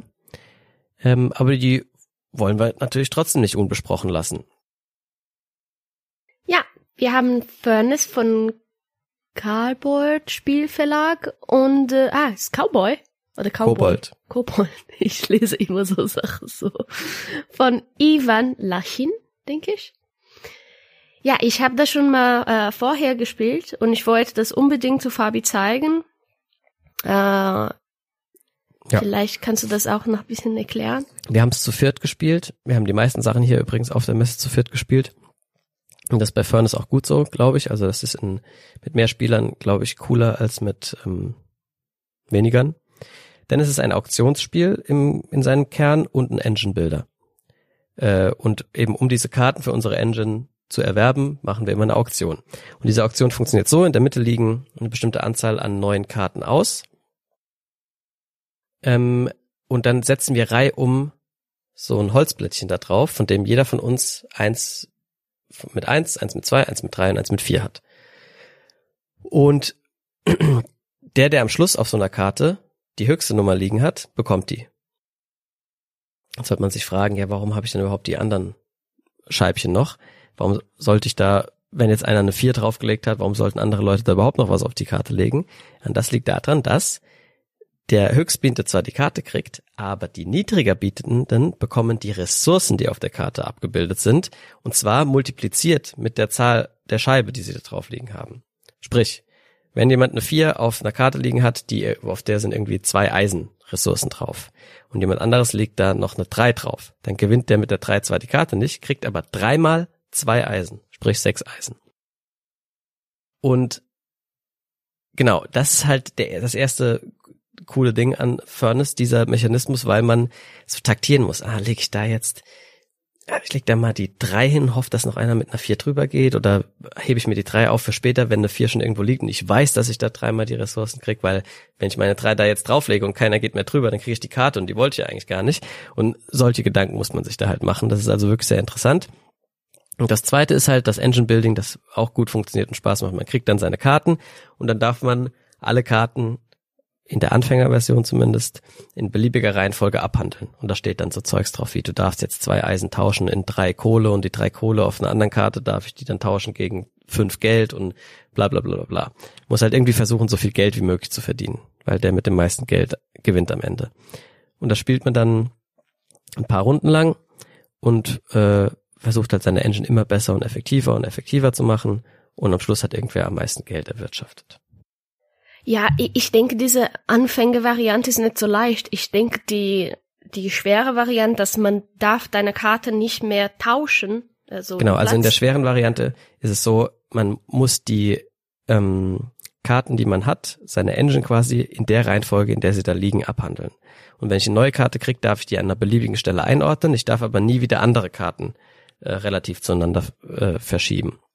Und da muss man halt noch ein bisschen besser vorplanen, in welcher Reihenfolge man die Karten legt. Ja, und so finde ich besser, weil wenn du das für das erste Mal spielst, am Ende hast du, weiß ich nicht, 10, 15 Karten durchlegen und du denkst, wie soll ich das jetzt alles planen? Und wenn das schon durch ist, es ist viel einfacher zu lernen, wie das Spiel Weil läuft. Weil man weniger Möglichkeiten hat. Genau, ne? sonst du bist verrückt am Ende. Ich denke, man wird wahrscheinlich nicht besser sein, aber die Entscheidungen sind ein bisschen leichter eigentlich. Genau, der, ich denke, das erste Mal würde ich so empfehlen. So habe ich das Spiel gelernt eigentlich und ich finde, dass in meiner Gruppe, die haben das sehr gut gemacht. Ich finde, ich war direkt so fasziniert bei dem Spiel, weil es gibt nicht so viel Spielen so. Und ja, ich, ich, ich finde das Spiel ganz toll. Ja. Ja, mir hat's auch gut gefallen. Würde ich jederzeit gerne mit viel Lust mitspielen wieder.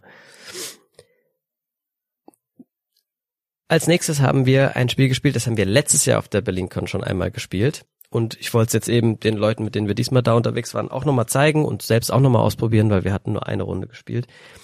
Und zwar Last Message von Yellow und Lee Yu Hua und Gyung Kim. Das ist ein, ja, lustiges, schnelles, nicht wirklich Partyspiel, aber es geht so ein bisschen in die Richtung. Wir spielen einer gegen alle im Prinzip, sitzen aber zwei versus zwei oder mehrere halt, also zwei äh, Leute wie bei Codenames sitzen quasi auf einer Seite und die anderen sitzen alle auf der anderen. Und die zwei, die da eben sitzen auf der einen Seite, sind Täter und Opfer von einem Mord. Und jetzt haben wir ein riesen Wimmelbild vor uns liegen, so ein bisschen wie Mikro Makro, nur in bunt. Und der Täter sucht sich eine Figur von diesen Hunderten auf diesem Wimmelbild aus und sagt, die hat er getötet und zeigt das dem Opfer. So, und jetzt ist das Opfer dran und hat eine Sanduhr lang Zeit, mit so einem wegwischbaren Stift auf einem Feld mit neun, ähm, ich glaube es sind neun, ja, neun, also man hat neun so äh, kleine weiße Felder auf so einer Karte, in die ich jetzt Sachen reinmalen, reinschreiben, alles eigentlich. Ich darf alle möglichen Hinweise auf das Mordopfer geben. Ja, ich kann zum Beispiel sagen, es ist eine Frau und äh, sie steht neben einem Elefanten oder ich mal, wie die Frau aussieht oder mal irgendwie das Haus, vor dem sie steht oder irgendwelche, man muss da eben kreativ sein. Alle möglichen Hinweise sind erlaubt, aber wenn die Zeit rum ist, muss ich diese Tafel äh, dem Täter geben und er darf in der ersten Runde fünf Felder ausradieren. Und dann gibt man das auf die andere Seite zu dem Team an Detektiven und die müssen jetzt halt, die haben auch dieses Wimmelbild vor sich liegen, müssen dann einen Tipp abgeben, wer denn das Opfer sein könnte. Wenn sie richtig liegen, haben sie gewonnen. Wenn nicht, geht's in die nächste Runde dann hat der, das Opfer wieder die Sanduhr lang Zeit, auf diese neun Felder was einzumalen. Und wenn die Zeit vorbei ist, darf der Täter in der, dieser Runde nur noch vier Sachen wegradieren. Und in der nächsten Runde nur noch drei und dann nur noch zwei. Und spätestens dann ist das Spiel vorbei. Entweder finden die Detektive das Mordopfer oder sie finden es eben nicht, dann hat der Täter gewonnen. Und ja, das ist das ganze Spiel. Wie hat dir das denn gefallen? Ja, für das zweite Mal war immer noch ganz cool. Es ist ein schnelles äh, Intuition-Spiel, denke ich. Das, das ist immer schön. Ich finde, es ist ultra lustig. Das einzige Problem ist für mich halt diese Echtzeitkomponente. Da, das ist für mich immer ein Problem. Das stresst mich direkt so dermaßen. Also Magic Maze zum Beispiel ist so ein Beispiel. Das finde ich ist ein tolles Spiel, aber ich kann das nicht spielen. Das macht mich fertig, wirklich. Alles mit Zeit macht mich irgendwie fertig. Uh, Ubongo, auch sowas. Ich puzzle eigentlich gern, aber auf Zeit, nee, mir zu krass. Da, da, dafür bin ich nicht gemacht. Und das bei Last Message auch so. Wenn ich der Typ bin, der malen muss, habe ich einen kompletten Blackout. Ich weiß nicht mehr, was ich tun soll und habe dann in der ersten Runde war es bei uns so. Ich habe auf diesen neun Felder in der ersten Runde nur hingekriegt, auf fünf was drauf zu malen und dann durfte der Detektiv fünf Dinger wegwischen und es blieb gar nichts mehr übrig. Weil, ja, also da, man muss dafür schon ein bisschen gemacht sein, aber die Idee ist trotzdem klasse und äh, bis auf die Opferrolle machen mir auch alle Rollen äh, Spaß. Äh, und das Opfer kann ich auch mal spielen. Das ist ja schnell vorbei und es ist auch, da wird viel gelacht und es ist einfach cool. Ich finde nur, es gibt ganz viel verschiedene so Wimmelbilder, die in dem Spiel mitkommen und manche sind viel besser als andere. Also wir haben das erste, was wir gespielt haben diesmal, wir haben es zweimal gespielt, war so ein Steinzeit Thema und da hat wirklich jede Figur genau gleich ausgesehen. Das, die haben sich nur darin unterschieden, ob sie irgendwie einen Knochen im Haar gehabt haben oder ein Fischskelett, so ungefähr. Aber dann haben die, und die einen haben vielleicht mal Leopardenmuster angehabt und die anderen was Schwarzes, aber dann gab es trotzdem noch 50 mit Leopardenmuster und 50 mit Schwarz und 50 mit Knochen im Haar und 50 mit. Also das fand ich einfach nicht so gut. Es war viel zu schwierig da zu differenzieren. Und das zweite, was wir dann gespielt haben, war so ein Western-Szenario, da war es viel cooler. Da gab's große, kleine, dicke, mit Hut, ohne Hut, vor der, mit Revolver, ohne. Und auch die Kulisse war viel vielfältiger. Ähm, da hatte man quasi dann einfach mehr Anhaltspunkte. Ja, die, die Bilder sind nicht so gut balanciert, ne, finde ich. Ja. ja. Genau. Jo, aber das war Last Message von Yellow und Lee Yu Hua und Jiung Kim. Dann haben wir uns was zeigen lassen, das wollte ich wirklich schon lange ausprobieren. Und zwar die komplette Serie. Ich habe noch nie ein Unmatched gespielt, du auch nicht vorher. Jetzt haben wir es geschafft und zwar äh, Cobble and Fog. Da gibt's, äh, da sind, sind ja immer zwei Sets drin. Also in dem Fall ist Dracula, Sherlock Holmes. Die, die anderen zwei weiß ich gerade gar nicht. Ja, ja. Der andere war die Hälfte von Sherlock Holmes. Wie heißt er? Nee, ich meine, es gibt ja noch zwei andere. Ah, die andere. Naja, aber ich weiß gerade nicht mehr, wer da noch drin war ist. Etwas, jemand mit Wählen oder so. Jedenfalls haben wir Dracula versus Sherlock Holmes gespielt. Und Unmatched läuft so, wir haben jeder unser eigenes Kartendeck, ziehen davon immer äh, Karten, das ist zumindest eine Aktion, die wir haben, können die dann ausspielen, um Angriffe zu starten und unsere Spielfiguren auf dem Brett zu bewegen. Von denen hatten wir jeder mehrere, also man hat seinen eigenen Helden. In meinem Fall Sherlock Holmes, in deinem Fall Dracula. Der Dracula hat noch drei Schwestern, die man auch bewegen kann. Und ich hatte noch Dr. Watson natürlich. Und dann bewegt man da über die Karten seine Figuren, greift ab und zu an und versucht im Endeffekt nur die Lebenspunkte des Gegenüber auf Null zu bringen. Ja, ist ein kartengetriebenes Spiel. Ganz simpel, schnell gelernt, macht Spaß. Aber ehrlich gesagt. Ich brauche das nicht zu haben. Ja, ja, genau, so geht's mir auch. Also das ist ganz lustig. Äh, und für Fans natürlich das Thema ist auch cool, die sind ja auch alle kombinierbar. Also du kannst dann auch irgendwie Rotkäppchen gegen äh, Iron Man spielen lassen oder Sherlock Holmes gegen was, was weiß ich, was es alles gibt. Äh, insofern schon ein cooles System und für Leute, die so kartengetriebene Spiele dieser Art mögen und auch dieses äh, Lebenspunkte runterbringen und so weiter, das ist wirklich ein großer Spaß, glaube ich, und da kann man wahrscheinlich auch äh, sehr sammelwütig werden. Aber ja, mein Ding ist es einfach nicht so. Genau geht's so bei mir. Ich würde das vielleicht kaufen, so ich kann die Minis malen. Ja, die Minis sind cool. ja. Genau, das ist ähm, Unmatched Cobble and Fog von Yellow oder bei Yellow erschienen von Rob Davio, Justin D. Jacobson, Chris Leder und Kevin Rogers. Gut, das nächste, etwas ältere, also sie sind auch alle gar nicht so alt, aber äh, jetzt eben nicht mehr brandneu, das wir gespielt haben, war Sobek, das Duell bei Pegasus erschienen von Sébastien Pochon und wieder Bruno Catala, der die Zweierversion hier zu verantworten hat. Das Original Sobek haben wir beide nicht gespielt, dazu können wir wenig sagen. Aber Sobek das Duell kennen wir jetzt eben. Und was machen wir da? Wir spielen ähm, Plättchen, oder nee, wir spielen nicht Plättchen, sondern wir sammeln Plättchen auf die Hand von einer Auslage in der Mitte. Da haben wir also ein großes Raster, das ist sechs mal sechs oder so. Und in der Mitte dieses Rasters steht am Anfang ein, äh, wie nennt man das, so ein Anzeiger. Ja, der zeigt immer nach links, also in zwei Richtungen quasi, so wie so ein Wetterhahn.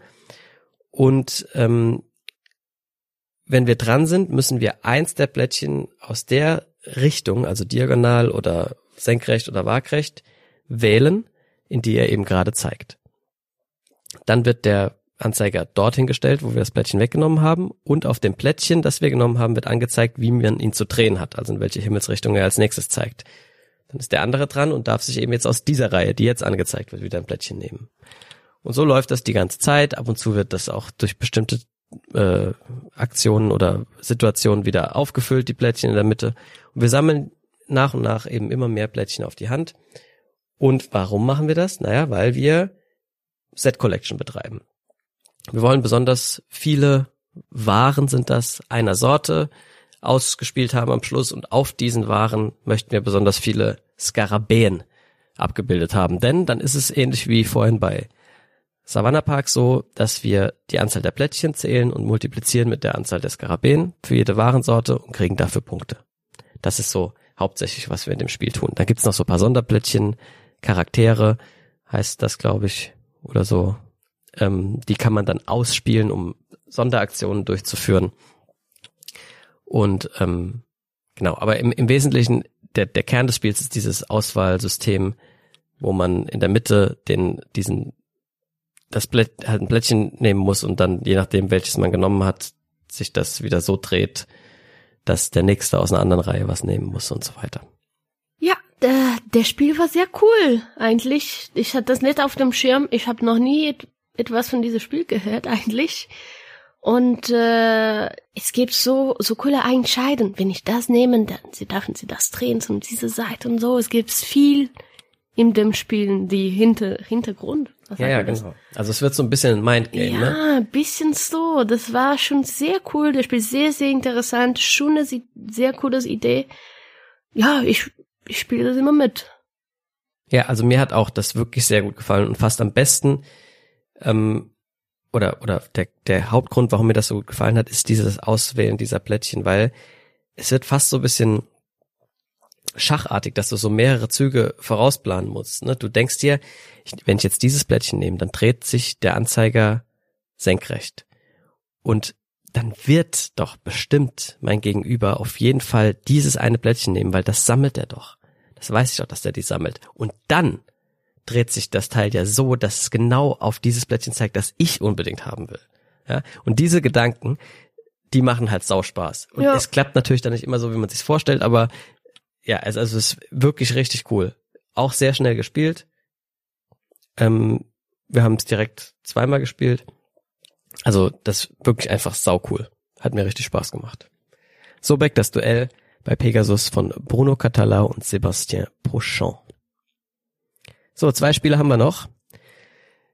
Ähm, das nächste, das hatte ich schon einmal gespielt auf der Spielwiesen letztes Jahr, nee, dieses Jahr. Und äh, habe es jetzt eben mal den Leuten gezeigt, unter anderem Daphne, die mit uns da unterwegs waren. Und äh, Babsi und Olli, die haben mit uns da die ganzen Spiele getestet. Schöne Grüße mal wieder. Und zwar, ähm, habe ich schon gesagt, Witchstone? Ja, Witchstone. Äh, bei Hoch erschienen von Martino Ciacchiera und Rainer Knizia. Es basiert auch so ein bisschen auf einem alten Spiel von Rainer Knizia. Ich glaube, ähm, wie heißt es jetzt schnell wieder? Einfach genial. Ich glaube, also ich glaube, es war einfach genial. Ähm, und wir haben es im Wesentlichen zu tun mit einem, einer Kennerspielvariante davon jetzt. Der zentrale Mechanismus ist Plättchen legen. Jeder von uns hat so Doppelhexecke, die man auf sein Playerboard puzzelt. Und auf diesen ähm, sechs Ecken sind jeweils zwei Symbole drauf, die für eine der Aktionen steht, die man in dem Spiel dann machen kann. Und wenn ich das jetzt puzzle, dann darf ich diese beiden Aktionen machen. Zum Beispiel, was ist die Zauberstabaktion und die Hexenaktion. Und das nächste Mal, wenn ich ein Teilchen lege, kann es jetzt eben schon passieren, dass ich, wenn ich den neuen Zauberstab lege, den angrenzend an den alten puzzle, und dann habe ich schon zwei Zauberstabsymbole, das heißt, ich darf die Zauberstabaktion zweimal machen. Und später darf ich sie vielleicht dreimal oder sogar irgendwie siebenmal machen irgendwann. Und so wird das immer mehr und immer mehr. Und ähm, die verschiedenen Aktionen erkläre ich jetzt gar nicht alle. Es sind einfach alles verschiedene Arten, Punkte zu machen. Ne? Durch Set Collection, durch auf irgendwie einer Leiste voranschreiten, durch äh, so kleine Wegstrecken legen auf irgendwo und Verbindungen herstellen. Ist auch ganz egal was. Die, die Sachen sind gar nicht anspruchsvoll. Es gibt eben fünf oder sechs verschiedene davon. Und ähm, wir wollen halt immer unsere Plättchen so puzzeln, dass wir möglichst effizient dann viele von diesen Aktionen machen können, die uns dann meistens auch noch Zusatzaktionen freischalten. Ja, also ich mache dann die eine Aktion und damit bedecke ich irgendwie ein Feld, die löst wieder die andere Aktion auf und dort lege ich die letzte Verbindung, die dann wieder die äh, Aktion auslöst. Also es wird so ein Kaskaden-Ding am Schluss. Ne? Ich darf das machen, weil ich das gemacht habe, dann darf ich das machen, das machen, das machen. Und das macht ultra viel Spaß, ist sehr belohnend, von vorne bis hinten. Ähm, also äh, für alle Leute, die irgendwie so ganz schön clever und co. Äh, mögen wegen dieser Kaskadenzüge und die gerne Plättchenlegespiele mögen, für die ist Witchstone ein absolutes Muss. Ach, das war so, so geil, das Spiel. Wirklich toll.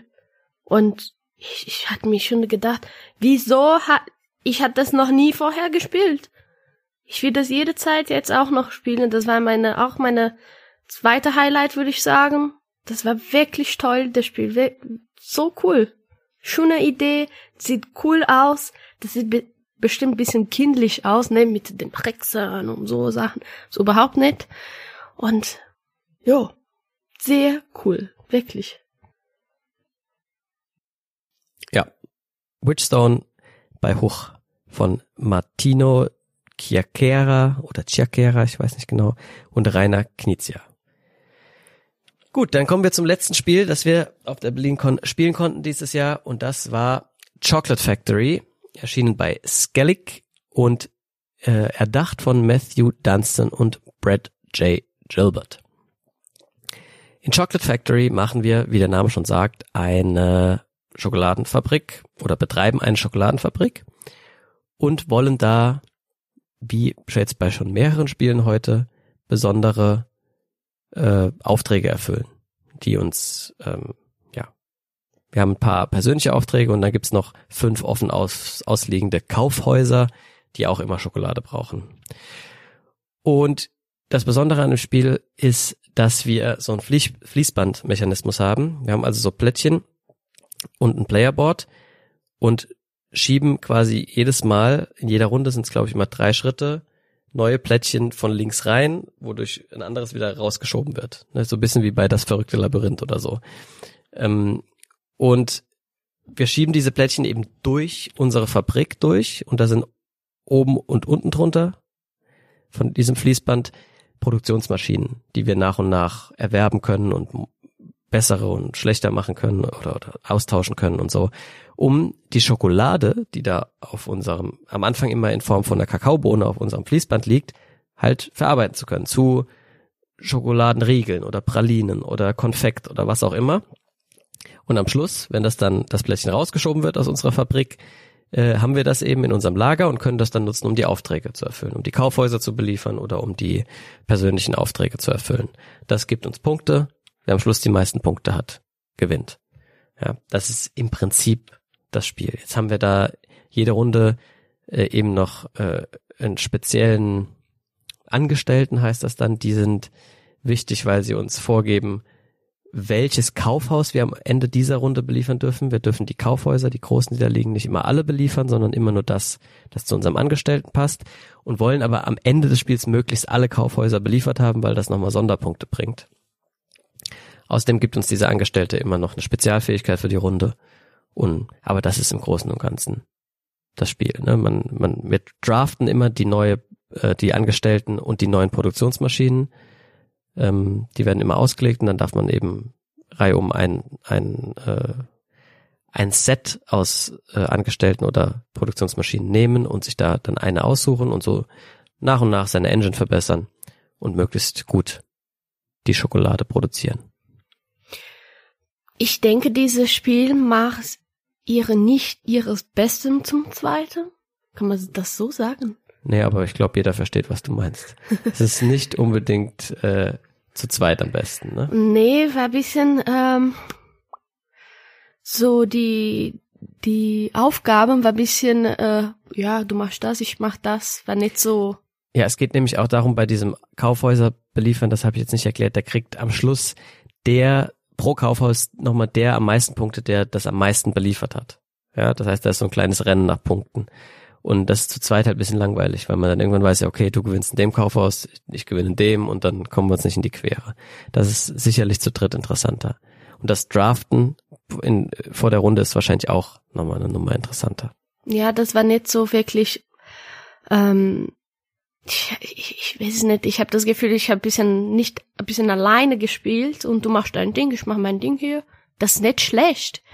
Aber ja, ich, ich denke, ich habe mehr erwartet. Und wir muss man das eigentlich zum dritte oder zum vierte probieren, weil so kann ich nicht wirklich sagen, was hat dieses Spiel für Potenzial, weil ich habe das nicht erlebt. Ja. Genau, ich würde es auch nochmal testen, aber ich bin jetzt auch nicht mega heiß drauf. Nee. Ja. Ähm, es sieht toll aus, das muss man sagen. Und man kriegt Lust, Schokolade zu essen. Ja. Also da sollte man sich vorher gut vorbereiten und schon mal irgendwie eine Tafel mitnehmen. Ähm, jo, aber ganz nett. Ganz nett irgendwie so. Ja. Ja. Okay, das waren die Spiele. Jetzt vielleicht noch allgemein kurz bisschen zu BerlinCon. Ähm, ich habe ja vorhin schon kurz angedeutet, die Spieleausleihe, die ist toll, da sind auch super nette Leute, es gibt sau viele Spiele, aber es war ein bisschen umständlich am Anfang an Spiele ranzukommen. Ähm, also das ja, der Schlang war, war, war viel zu lang. dieses Jahres. Da, da war das, hat irgendwie nicht so gut funktioniert diesmal das System wie, wie, also es war schlimmer als letztes Jahr. Dass man da ab und zu warten muss, ist ja in Ordnung. Aber da war wirklich eine Schlange, die war so lang wie die Flohmarktschlange irgendwie. Äh, also das war, da hat man wirklich eine halbe Stunde plus angestanden zwischendurch. Und das ist ja blöd, wenn man eh nur, ja, man hat ja, kann ja eh nur zwei, drei Spiele vielleicht spielen an dem Abend, wenn es bisschen größere sind und dann sollte man so nicht irgendwie so viel Zeit verlieren müssen. Aber das war dann am nächsten Tag auch schon besser. Es war am, nur am ersten Tag bisschen äh, Bisschen das, schleppend. Das, die einzige, das hat mich bisschen genervt dieses Jahres war, weil die haben so ein Turnier neben uns gemacht und die ist jemand in der Mikrofon die ganze Zeit und ich kann kein Wort verstehen, erstes Mal, weil sie haben das so do gemacht und das hat schon ein bisschen, bisschen nicht ja, Es war so ein bisschen unnötige Geräuschkulisse durch die Turniere, die mit dem Mikrofon betreut worden sind. Es ist aber auch toll, dass sie das machen, diese Turniere, aber man soll es vielleicht irgendwie irgendwo machen, wo nicht noch andere Leute neben dran spielen müssen, weil ja, auf die Dauer hat's bisschen genervt. Das waren unsere zwei negativen Sachen. Ne? Spielausleihe am ersten Tag bisschen erschleppend und diese Lautstärke Belastung durch, durch die Turniere.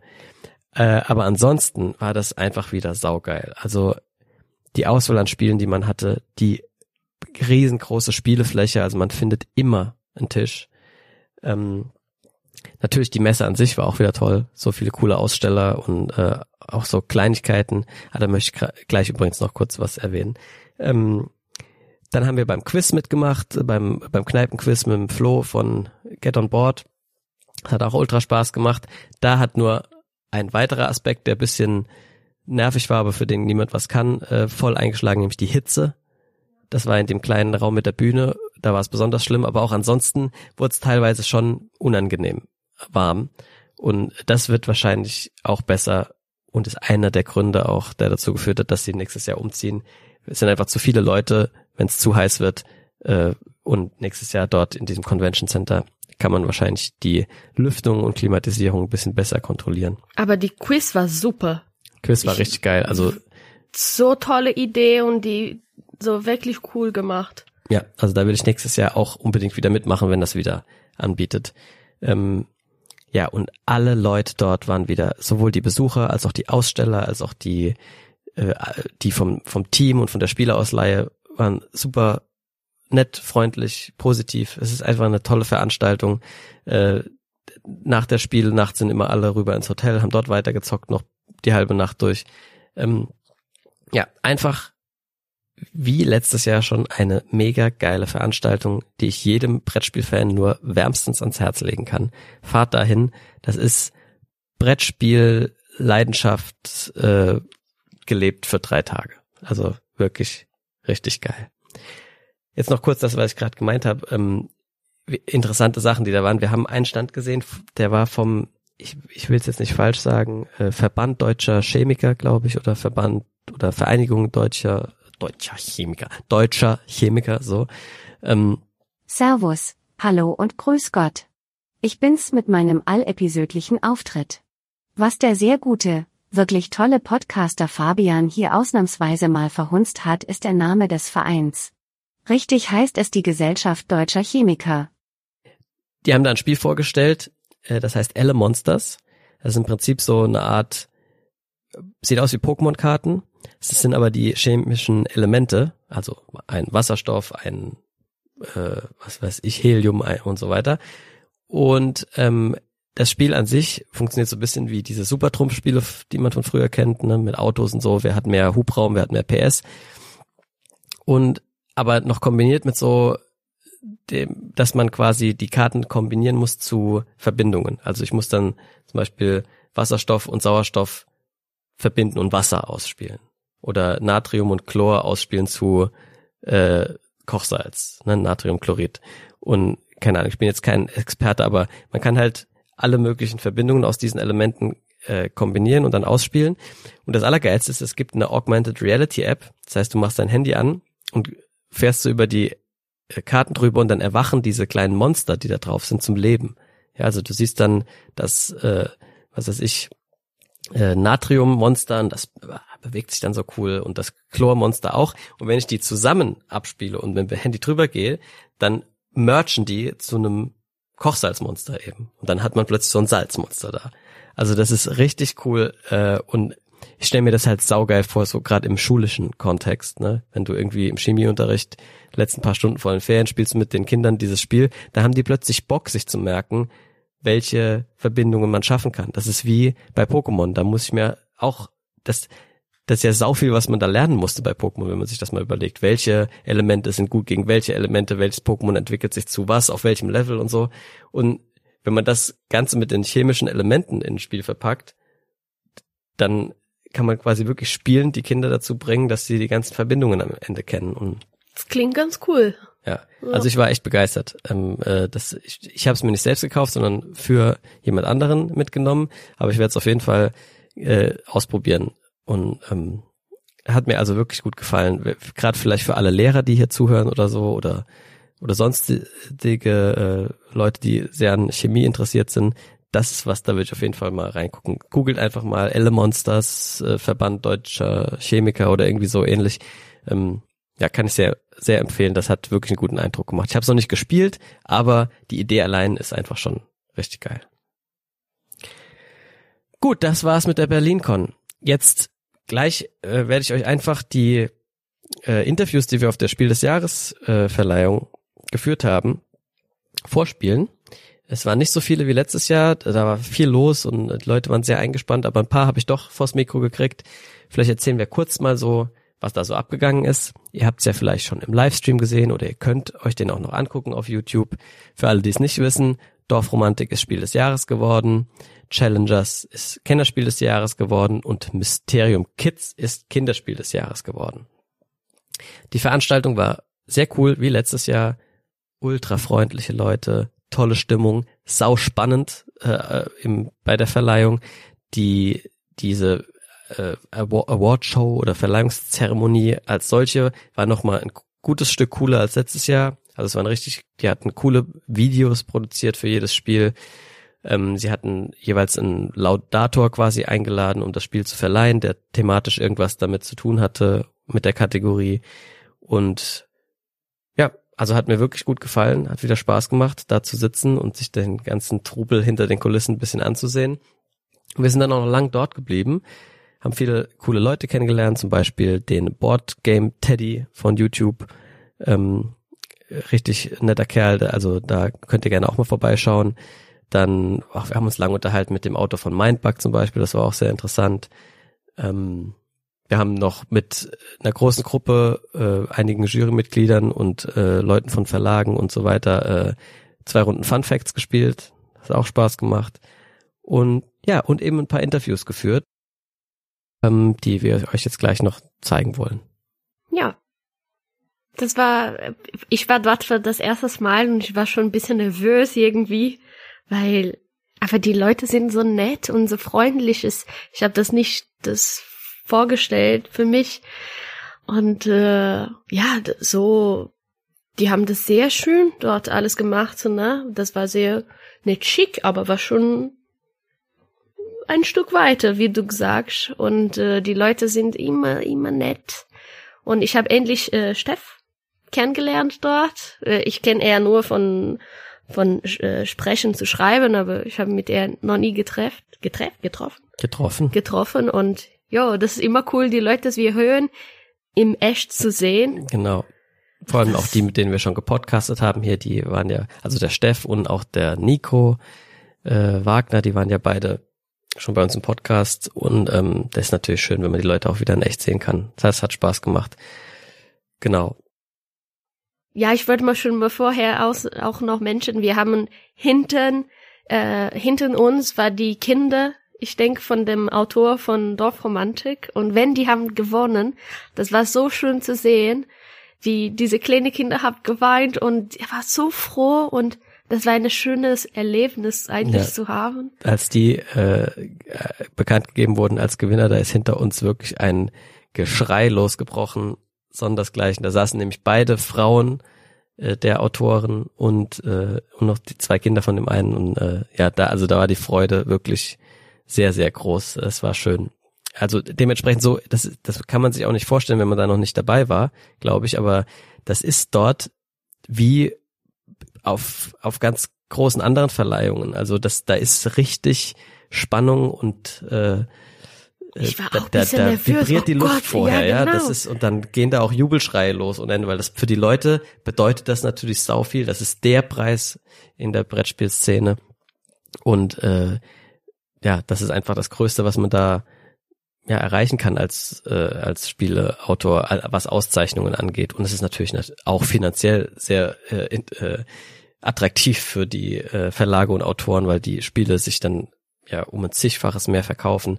Das heißt, da, da ist schon ordentlich Feuer in der Luft, äh, mehr als man so denkt, glaube ich, wenn man das nur von weiter weg betrachtet. Ja, auch wenn wir haben ein bisschen äh, mit den Leuten erzählt, ich sehe ein, ein paar Kinder, die haben einfach Challenges äh, ähm, Öfen gemacht, Öfen Geöffnet. geöffnet und die haben das auf dem Boden gespielt und wir haben Fun Facts. Genau, gespielt wurde dann auch noch das dort, so gehört es ja auch. Find, ja, finde ich auch schön. Es waren viele Kinder da, das fand ich auch sehr äh, positiv. Ich meine, das Kinderspiel des Jahres wurde ja jetzt auch erstmals dort mitverliehen. Dementsprechend waren da wahrscheinlich auch deswegen mehr Kinder. Aber ja, alles in allem Ganz wieder cooles Atmosphäre, ne? eine tolle Veranstaltung, tolle Atmosphäre. Ich freue mich auf nächstes Jahr. Und hier kommen jetzt die Interviews mit den Gewinnern. Also ich habe sowohl mit äh, einem Challengers Autor gesprochen, mit einem Dorfromantik-Autor äh, habe ich es geschafft, einen kurz vors äh, Mikro zu kriegen. Wir haben gesprochen mit Matthew Dunstan. Matthew Dunstan von Next Station London und mit Caspar Lapp von Fun Facts. Und die, die Autoren von Iki waren gar nicht da. Von Plant Unknown, die habe ich auch nicht vors Mikro gekriegt. Ähm, Du hast auch mit dem Frau von einer von dem Autor Genau, das kurz haben- auch noch gespielt. Richtig. Also sind Ja. zwei, drei kleine Interviews ähm, als kleiner Sneak hinter die Kulissen für euch. Ähm, ich hoffe, es macht euch Spaß. Uns hat das Wochenende sau viel Spaß gemacht. Nächstes Jahr äh, sind wir auf jeden Fall wieder vor Ort und sehen dann hoffentlich auch einige von euch. Vielleicht konnten wir den einen oder anderen inspirieren, nächstes Mal zum ersten Mal hinzufahren. Ähm, ja, dementsprechend wünschen wir euch wie immer Ein gut Brett. gut Brett. In meiner ursprünglichen Stellenbeschreibung war hiervon zwar keine Rede, aber ich mache jetzt hier auch noch die Ansagerin für die Interviews. Meine Damen und Herren, Kaspar Lapp, Autor von Fun Facts. Viel Spaß! I'm standing here with Casper Lapp. Um, is it Casper? Casper? How do you? Casper. Casper. Okay. And uh, first of all, congratulations to the nomination. Um, you had two games uh, on the on the long list, basically. Um, before the nominations were announced, which one of those games did you think had the better chances to get nominated or being mentioned on the list? Um, I must say that's not a hat uh, because uh, it was nominated for uh, in in France. Uh, so yeah, and also uh, I thought I read a review from someone on the jury at last year. of fun facts where they weren't very happy about it. So already back then I thought, okay, that's not a Spiel des Jahres nomination. But so it, it was a big surprise that it was. But a good surprise, I guess. yes, definitely. Um, okay, um, in fun facts, there are, I don't know how many questions, like a few hundred. And uh, I personally find the most amazing thing about the game is how good these questions are. Um, so you already mentioned on your uh, little interview on the stage that uh, most of the questions were done by the editorial team. And uh, do you personally have a favorite question in the game? Um, maybe the, how how long can you hold your breath? Because uh, it seems that everybody wants has to try that afterwards. I mean, that's one of the things that happens all the time in the game, right? That people just do the stuff. Yeah. I don't know. Did you see the the video of um, uh, Maren Hoffman, the, the jury member, and her husband that went go throw their shoes? Oh yes, I saw that. Yeah. It's amazing that a game can inspire things like that. And mostly, what the jury also said is the what happens in this game is that you talk about something else in the game. Actually, uh, there's a question and then there's a big discussion, and then five minutes later you play the next question. So, um, was that from the beginning your your idea when you developed this game to to have more like a communication starter? Um, yeah, I don't remember if I thought it would be a conversation starter. I, I wanted to make a game where it was about you and uh, uh, yeah, and your f- and to help you learn something about your friends. But, uh, but uh, then later I found out how how much conversations it uh, it uh, sparked, and that's just a good thing. Uh, what I really like about the game is that you only have to um, rate yourself on a scale and never other people. And then you just put yourself in relation to them, but you never have to say you're 100 or 80 of blah, blah, blah. So a lot of uh, other games that are similar can lead to situations where there's it's a bit awkward for some people or not. So was this from the beginning something you tried to do or did it just happen to be a game that is less like that? Uh, honestly, it's it's sometimes hard to uh, remember how uh, you come by an idea, but uh, but yeah, I have tried also other games uh, in the similar fashion, but where you have to uh, predict where what other people are going to answer, for example, and and uh, there you already say what you expect of them, and and it becomes too too um, not too personal, but you, you you become in the spotlight and oh did you think that about me? And uh, yeah I, uh, I like that it's just about you. Uh, yes. and you cannot answer wrong in the, in this game. So uh, the two games that were on the list are in the party game category. And uh, you are not a stranger to party games in general. You have uh, done or developed more than one. And but apart from your own ones what is your favorite party game? Uh, whoa, um, I don't know, honestly. Uh, so you only play your own games? Yes, I don't have time to play other people's games. okay, so then maybe my last question is also going to be a bit hard because I ask all the nominees and winners here on the uh, Spiel des Jahres award um, from all the Spiel des Jahres winners because in our podcast we talk about all the games that won the Spiel des Jahres. We play through all of them and uh, talk about the game and the year that it won and what like what happened in the year. And uh, so of course we're interested what people's favorite Spiel des Jahres winner is. Mm. If you can recall any. Yeah, yeah, yeah.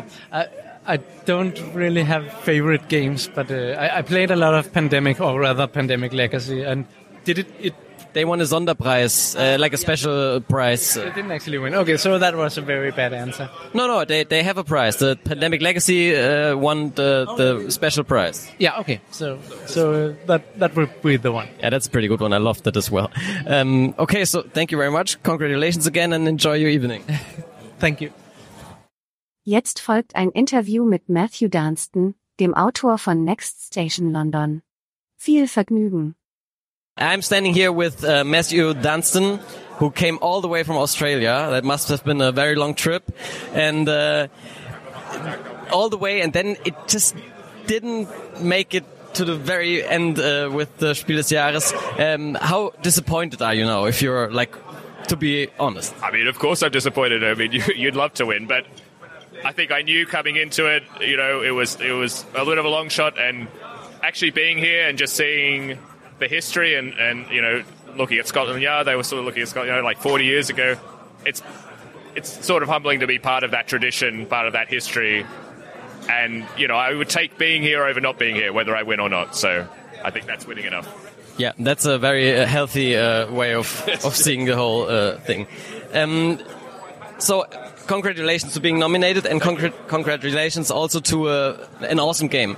Um, it was actually my favorite game we did a, a, an episode uh, where we played all the nominees and and also made guesses who's going to win or who should win, and we were all three of uh, in our podcast uh, voted for your game actually. Oh, you. Because it was a big hit in my family uh, and everywhere. I, I, have nearly played a hundred uh, times already, and I'm still not sick of it. Um, and I played a lot of flip and rides because there's thousands of them, and uh, but still somehow Next Station London feels fresh to people. What do you think is that? Where does it come from? Ooh, that's a, that's a way. I also love these games, and I played a lot of them. I think a couple of things. One is uh, it's spatial. I don't think a lot of these games you don't create something at the. Uh, you know, you want to share it. You want to show somebody. You you connect to it. You experience it on your daily life. You're like, wow, that that metro line's terrible. I would never want to ride on that. Like it's just going around in circles. So I think it's something that people can understand and connect to, but at the same time, you know, it's the same flip and right thing. It's a it's a bit of you you're, you're just trying to play it just right. You hope that card comes out. I think it packs all of that into a you know a short enough package that that people yeah. So it makes something that people enjoy hopefully, and and and a lot of people have connected with it, which I'm really glad about. Um, so I have a a question that is uh, about I'm interested in how you, when you created the game, was it from the beginning that there were four metro lines in four uh, colors, that, and you would give around a pen, uh, or did this come in later in the game? No, no, that was pretty much in the start. I was definitely inf- influenced a bit by Mini Metro. It's a video game uh, where, where you're building a metro line as well. And I think for me, that was actually the kind of hook where you would look at the, you would immediately look at the game and go like, oh, that's a bit different. Oh, I'm, I'm passing these pencils around. And I think once I knew that, it's like, well, what makes sense to have pencils passing around? Oh, it's, it's you know, you're going to be making a metro map or something like that. So yeah, I, I kind of knew that, and actually then I had to work out well, how does the game work? You know, we, I didn't have things like stations or the shapes or anything like that. It was much more complicated. You had action points and you were like building bridges and things. And then in the end, I just came up with the really simple thing of flip a card. That's where you go to. And as I said on stage, it just solved a lot of problems all at once and made it way simpler. And you know that you're onto the right path when that happens. Awesome. Um, d- did you play the other nominees of this year? Uh, I have played Fun Facts. Um, Dorfromantic, I'm not sure if I could have got it yet because it's one of these things about uh, it takes a while to, to get through the countries. Uh, and I've, yeah, Australia is a bit. Uh, we're English speaking world, but it's a very long way to send things to, and it's still a small market. So yeah, we, we don't get all the releases, and when we do, sometimes they're quite late. So, but I'm looking forward to it. I definitely would love to try it with my wife. I think it would be something we could enjoy. And what about the other category? Yeah, well, I mean, I guess I'm more connected with, say, the Kennerspiel. I, I don't I don't have children uh, at the moment, and I don't play a lot of the children's games. Although I think the like the uh, Mysterium Kids thing is just that is just. I mean, that's it. Like, I think tonight was actually a really great um, example of awarding innovation and pushing the hobby forward.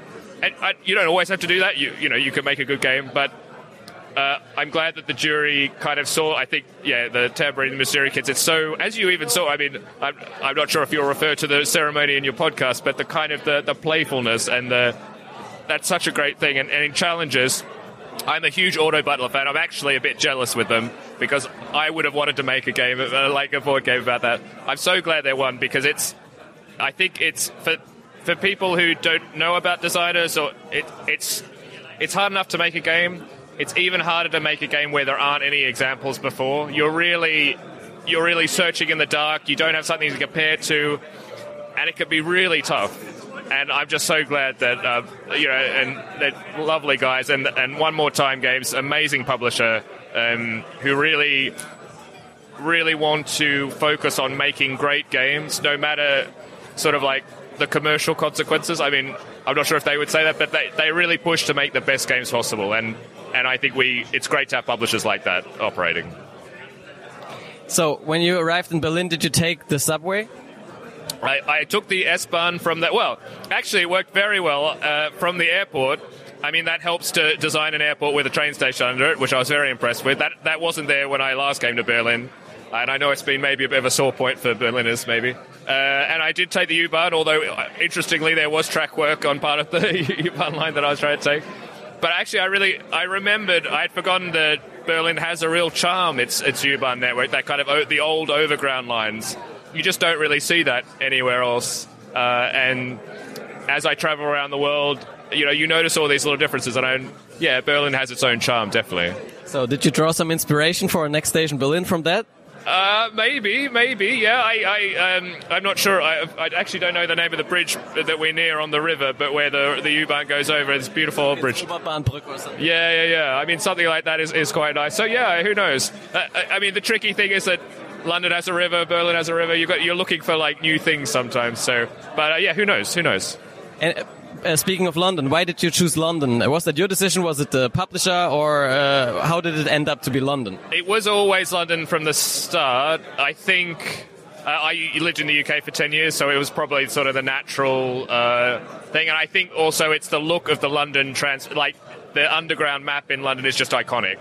And I think because for me, seeing that end product was so important, that's probably what I naturally connected to. It was familiar, and it and it just you know, so it made sense to be in London. But we're, we're going to other cities too. Tokyo has just been released, and uh, hopefully it will continue on after that. Yeah, I played uh, Tokyo already, and I loved it as well because it's so much the same and so different at the same time. So it's really a new challenge, but you get into it very easily.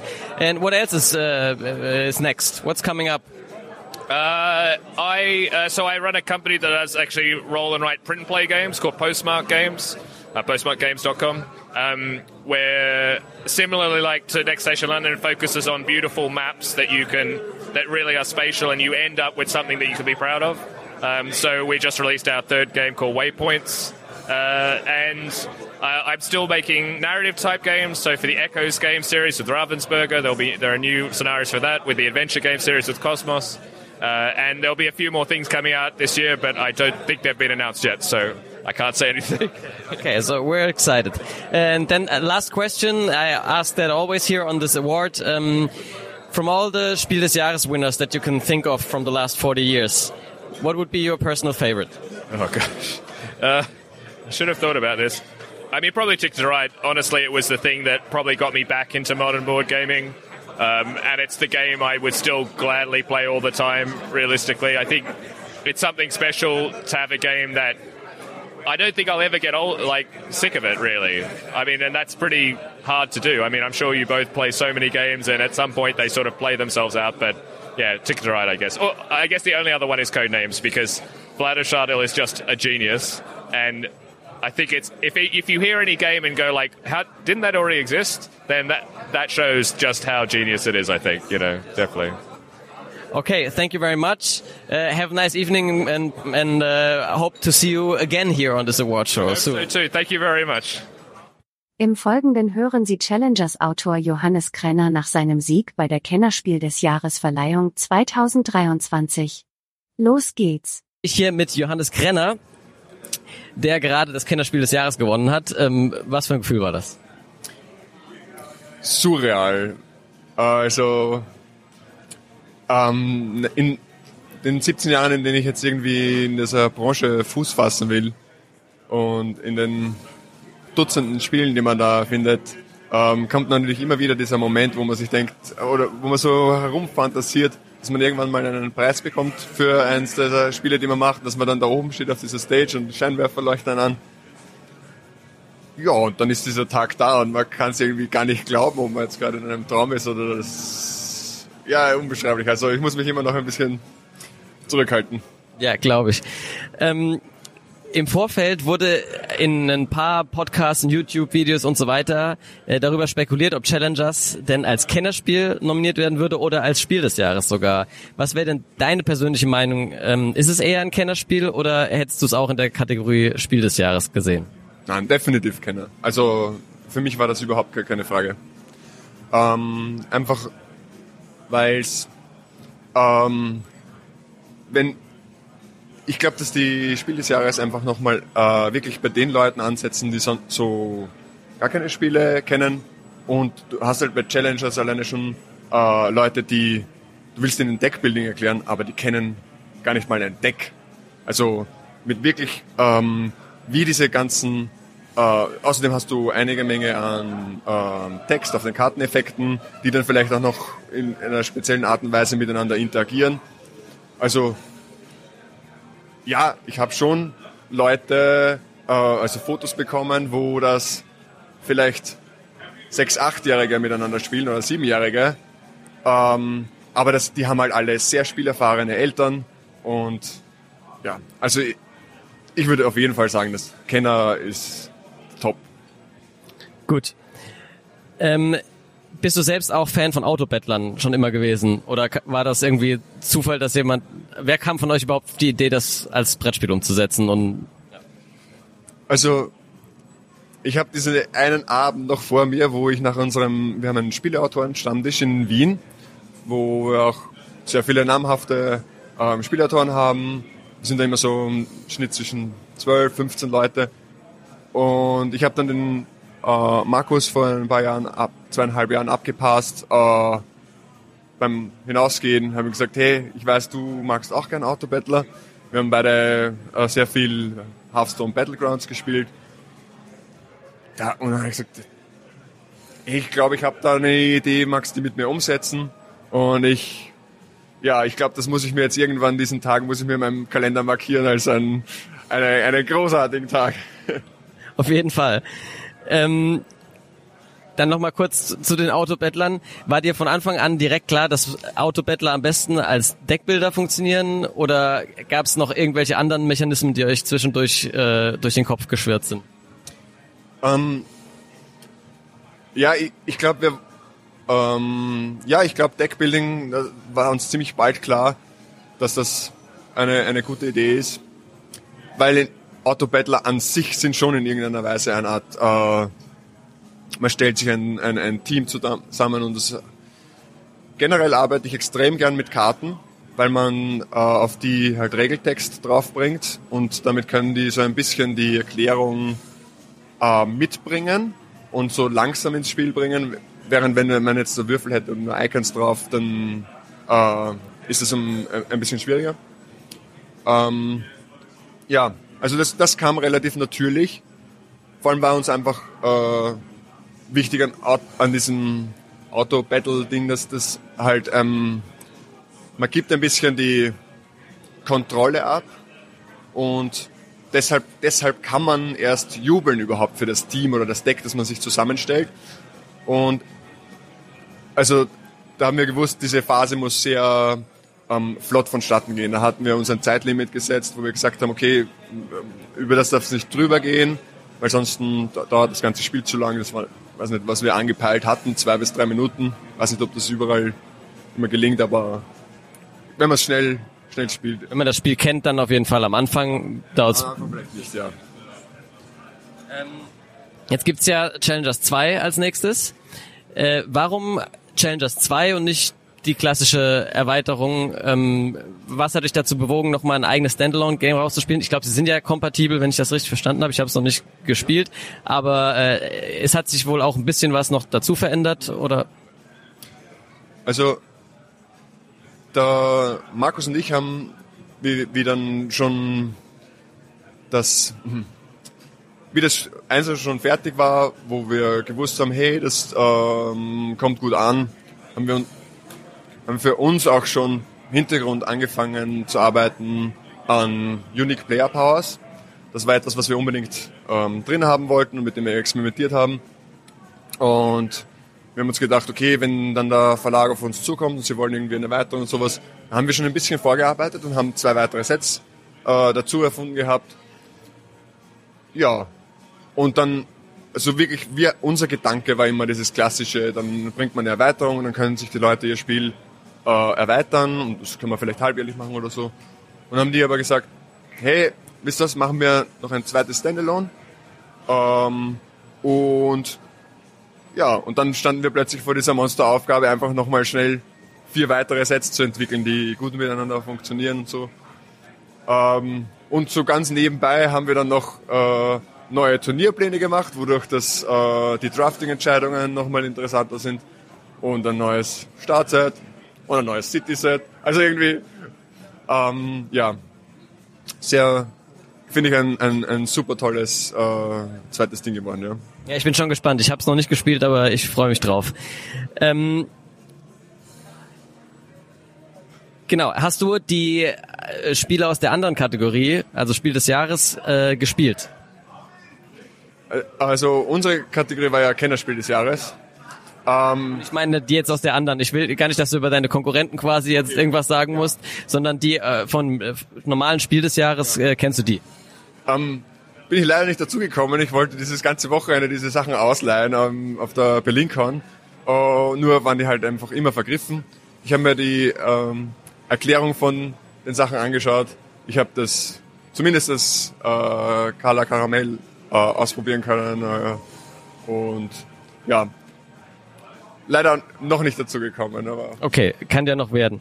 Ja. Ähm, dann äh, habe ich eine Frage, die stelle ich allen hier, äh, allen Nominierten und Gewinnern ähm, immer und zwar von all den Spiel des Jahres Gewinnern und Kennerspiel des Jahres Gewinnern, die es bisher gab. Was wäre denn da dein persönlicher Favorit? So spontan. Also ähm, ich würde sagen, der Klaus Teuber weil er hat, also er hat für mich hat der Siedler damals so eine immersive äh, Experience geschaffen. So eine, ich hatte halt einfach damals, das hat so einen, ich war da halt jung und jugendlich und so, und für mich hat das aber so eine, ah, wie sagt man denn da, hat einfach so eine Bildlichkeit gehabt und, und, und man hat sich so reingefühlt.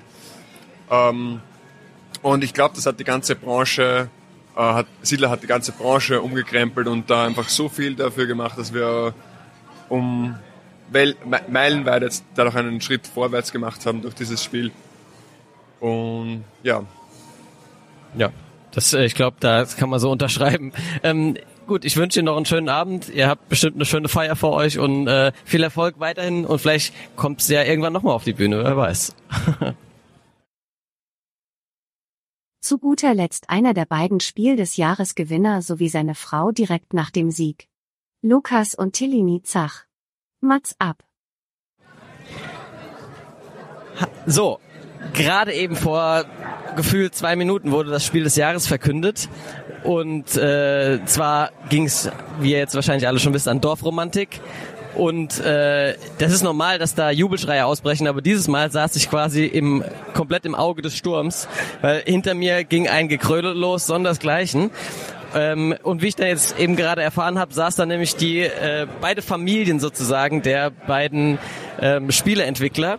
Und da dachte ich, ich schnapp mir kurz das Mikro und äh, frag mal nach paar Infos äh, von hinter den Kulissen. Also erstmal Hallo, äh, Tilini Zoch. Ähm, äh, ähm, ja, erstmal, äh, wie, wie wichtig äh, oder wie froh äh, bist du denn im Vergleich jetzt zu deinem Partner? Also ich, ich habe ja mit ihm gelitten, die letzten Tage auch. Und ich, ähm, ja, es war einfach eine Erleichterung einfach, weil ich gesehen habe, wie er gelitten hat und ich habe natürlich dann mitgelitten. Und ähm, ja, ich freue mich riesig für, für die beiden auch, also für Michael Palm und Lukas Sach. Lukas Sach ist ja mein Mann und ich, es, ist, es, es fehlen mir die Worte, weil ich mich einfach riesig freue. Okay, ähm, und wie oft, schätzt du, hast du Dorfromantik gespielt, bevor es veröffentlicht wurde? Äh, viele Male. Also ich denke, ich kann das jetzt nicht in Zahl so zusammenfassen. Ähm, ja, vielleicht 20, 30 Mal schon, habe ich getestet. Und hast du auch die App gekannt vorher oder nachher oder hast du die nie ausprobiert? Die App habe ich tatsächlich nicht ausprobiert. ja, warum auch, wenn man an der Quelle für das Brettspiel sitzt, das ja offensichtlich, jetzt ist es quasi schwarz auf weiß, eins der besten Brettspiele ist, die so in der letzten Zeit rausgekommen ist. Okay, ich will dich gar nicht weiter aufhalten, äh, geh schön feiern und habt einen tollen Abend. Ja, vielen Dank. Dir auch. Und Grüße an deinen Mann, falls ich ihn nicht mehr sehe. Das mache ich. So, vorhin haben wir schon die Frau gehört. Jetzt ist der Mann selber vor mir, Lukas Zach. Herzlichen Glückwunsch erstmal zum Sieg. Vielen, vielen Dank. Danke. Äh, wie verrückt war es dann? Also ich meine, ihr wart ja als große Favoriten gehandelt und ich habe immer so ein bisschen das Gefühl, wenn man der Favorit ist, dann lastet das alles noch ein bisschen schwerer auf den Schultern, als vielleicht, wenn man eh sich kleinere Chancen einräumt. Also wie groß war die Belastung denn in den letzten paar Tagen jetzt? Riesig. Es ist genau wie du sagst, ja, weil wenn du wenn du irgendwie, wenn, wenn alle sagen, ja, ihr habt wahrscheinlich keine Chance, dann kann ich mich hier relativ entspannt hinsetzen. Aber wenn alle sagen, ähm, ja, ihr werdet gewinnen, ich kann nicht davon ausgehen, dass ich gewinne, ja. Da ist immer Restzweifel da und die Aufregung ist immens. Also wirklich, das war hart an der Grenze und die Erleichterung war groß und die Freude ist jetzt riesig. Dann direkt mal dazu, dass ihr ja ein Computerspiel adaptiert habt. Was war denn dabei die größte Herausforderung? Ja, es gab im Prinzip zwei. Die erste ist, äh, wir mussten ja von unendlich vielen generierten Teilen erstmal auf ein Set kommen, was super gut funktioniert. Da haben wir lange dran rumgetüftelt, weil du hast da äh, zig Teile, die haben alle sechs Kanten und du musst entscheiden, auf welche packst du was. Das hat also äh, eine ganze Zeit gedauert, bis wir da was hatten, wo wir gesagt haben, okay, das passt jetzt. Und ähm, das Gewürz des Spiels ist aber der, der Kampagnenmodus. Das heißt, das, äh, das so hinzubauen, dass es die Leute in das Spiel reinzieht und auch wirklich äh, sie immer noch eine Partie und noch eine Partie spielen wollen, bis es durch ist. Ähm, das, das war, glaube ich, eine der größten Herausforderungen. Ohne jetzt zu spoilern, falls jemand, der das hört, noch nicht äh, äh, Dorfromantik die Kampagne gespielt hat, gibt's muss, wir müssen ja jetzt, können ja nur einen Namen nennen. Gibt es irgendeine äh, Bonussache, die man sich freischaltet, die dir am besten gefällt? Äh, dein Liebling? Ich finde den Ballon cool. Das habe ich schon öfter gehört, ja. Ich glaube, der ist relativ beliebt, ja. Ähm, so, äh, ihr habt das vorhin schon erzählt, aber unsere Hörer haben es ja vielleicht nicht äh, gesehen im Stream. Deswegen kannst du noch mal kurz erklären, wie das war. Es gab ja diese App und kam dann jemand auf euch zu und hat gesagt, macht doch da mal ein Brettspiel draus. Oder seid ihr hingegangen und wolltet äh, das gern zum Brettspiel machen? Wie ist das gelaufen? Ja, das ist äh, so gelaufen. Ich, ich arbeite bei King Art Games. Äh, wir machen Videospiele und wir waren in dem Jahr mit unserem großen äh, Rundentaktikspiel Iron Harvest nominiert für den Deutschen Computerspielepreis. Und ich habe geguckt, wer noch nominiert ist. Und da ist mir aufgefallen, dass da so ein kleines Dorfromantik mit uns nominiert ist. Und das hat mich sehr neugierig gemacht. Und ich habe das Spiel ausprobiert. Es fühlte sich schon sehr Brettspielartig an. Und ähm, es hatte auch was von einem Prototypen, den wir schon länger in Entwicklung hatten. Der spielte in der Karibik, aber hatte auch mit Hexfeld, Teils und Flächen und so weiter zu tun. Und dann habe ich gedacht, ey, das ist es. Äh, das müssen wir machen. Genau. Und dann habe ich, äh, haben wir ähm, Pegasus gefragt, ob sie einen Kontakt zu den Lizenzgebern herstellen können. Haben intensiv entwickelt bis zu dem Zeitpunkt, sodass wir dann schon einen digitalen Prototypen hatten und konnten direkt mit Tucana spielen. Und das hat den Ausschlag gegeben, weil es hat sofort äh, auch personell super gepasst. Also es macht riesen Spaß, mit den Jungs zu entwickeln und wir freuen uns total, dass wir jetzt weitere Sachen machen. Und die äh, weitere Sachen, gutes Stichwort, da komme ich gleich nochmal drauf zurück. Ähm, so, die erste Version von Dorfromantik, die so, so, sozusagen dann vorgestellt wurde irgendwo, die war auch digital.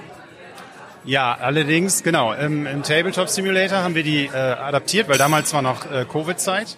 Und wir mussten natürlich auch, wir wollten schnell sein, weil uns klar war, da ist ein Hype bei dem Spiel da und wir wollten nicht nur sagen, hey, wir hätten gerne die Lizenz, sondern so wird das Spiel aussehen. Und daran sieht man ja vielleicht, dass die Grenzen zwischen Computerspielen und Brettspielen irgendwie ab und zu auch verschwimmen können. Jetzt kommst du selber aus dem Computerspielbereich. Glaubst du denn, dass in Zukunft ähm, diese Verschmelzung noch öfter und mehr und tiefgehender passieren wird? Auf jeden Fall. Also äh, was man in, in den letzten Jahren beobachtet hat, ist, dass viele Computerspiele Brettspielelemente wie Karten und sowas integriert haben, weil es einfach in der Darstellung was vereinfacht. Und genauso ist es aber so, dass ich glaube, noch viel Potenzial ist, Mechanismen aus Computerspielen für Brettspiele zu nutzen. Die Belohnungsmechanismen, die Freischaltmechanismen, all diese Sachen. Ne? Ja, also Le Legacy. Strafung arbeitet, sondern es wird immer belohnt und es gibt einfach, es gibt einfach Zielgruppen und die sind nicht klein, die, die wollen diese, diesen Druck, diese Bestrafung und dieses, das wollen die nicht, sondern die wollen zusammen eine coole Zeit erleben. Ich meine, man sieht, dass der diesjährige Jahrgang äh, spricht ja komplett dafür, was du sagst. Ne? Wir haben Dorfromantik, das auf einer App basiert, und dann noch Challengers, das Autobattler als Mechanismus eben integriert hat. Ähm, jetzt hast du gerade gesagt, dass ihr noch mehr zusammen macht. Was, was steht denn da an? Darüber darf ich nichts sagen. Ich darf nur das sagen, dass, dass ein äh, Dorfromantik-Duell angekündigt wurde heute Abend, wo es möglich sein wird, mit zwei Personen beziehungsweise mit zwei Parteien ein Dorfromantik gegeneinander zu spielen. Wir erhalten exakt dieselben Teile und müssen aus den Teilen das Beste rausholen. Das heißt, man puzzelt nicht am gleichen äh, Gebiet, sondern jede Partei puzzelt ihr eigenes. Genau, und tritt sozusagen im Duell gegeneinander an. Ja, das klingt auch interessant. Ist das ein neuer Twist. Ja. Ähm, okay, jetzt, wenn wir in die andere Kategorie schauen, Kennerspiel des Jahres, hast du da äh, die drei Nominierten auch spielen können? Okay. Ja, kann ich rausschneiden. Kein, kein Problem. Okay, alles klar. Ja, ich danke gut. dir. Dann viel Spaß noch und feier schön, ne? Danke. Da musste der gute Mann plötzlich weg. Kein Wunder, als Gewinner war er natürlich ein gefragter Gesprächspartner. Ich bin jetzt fertig und darf mal den Podcast beenden. Gleich fängt das Gitarrengedudel an, deswegen sag ich schnell, gut Brett.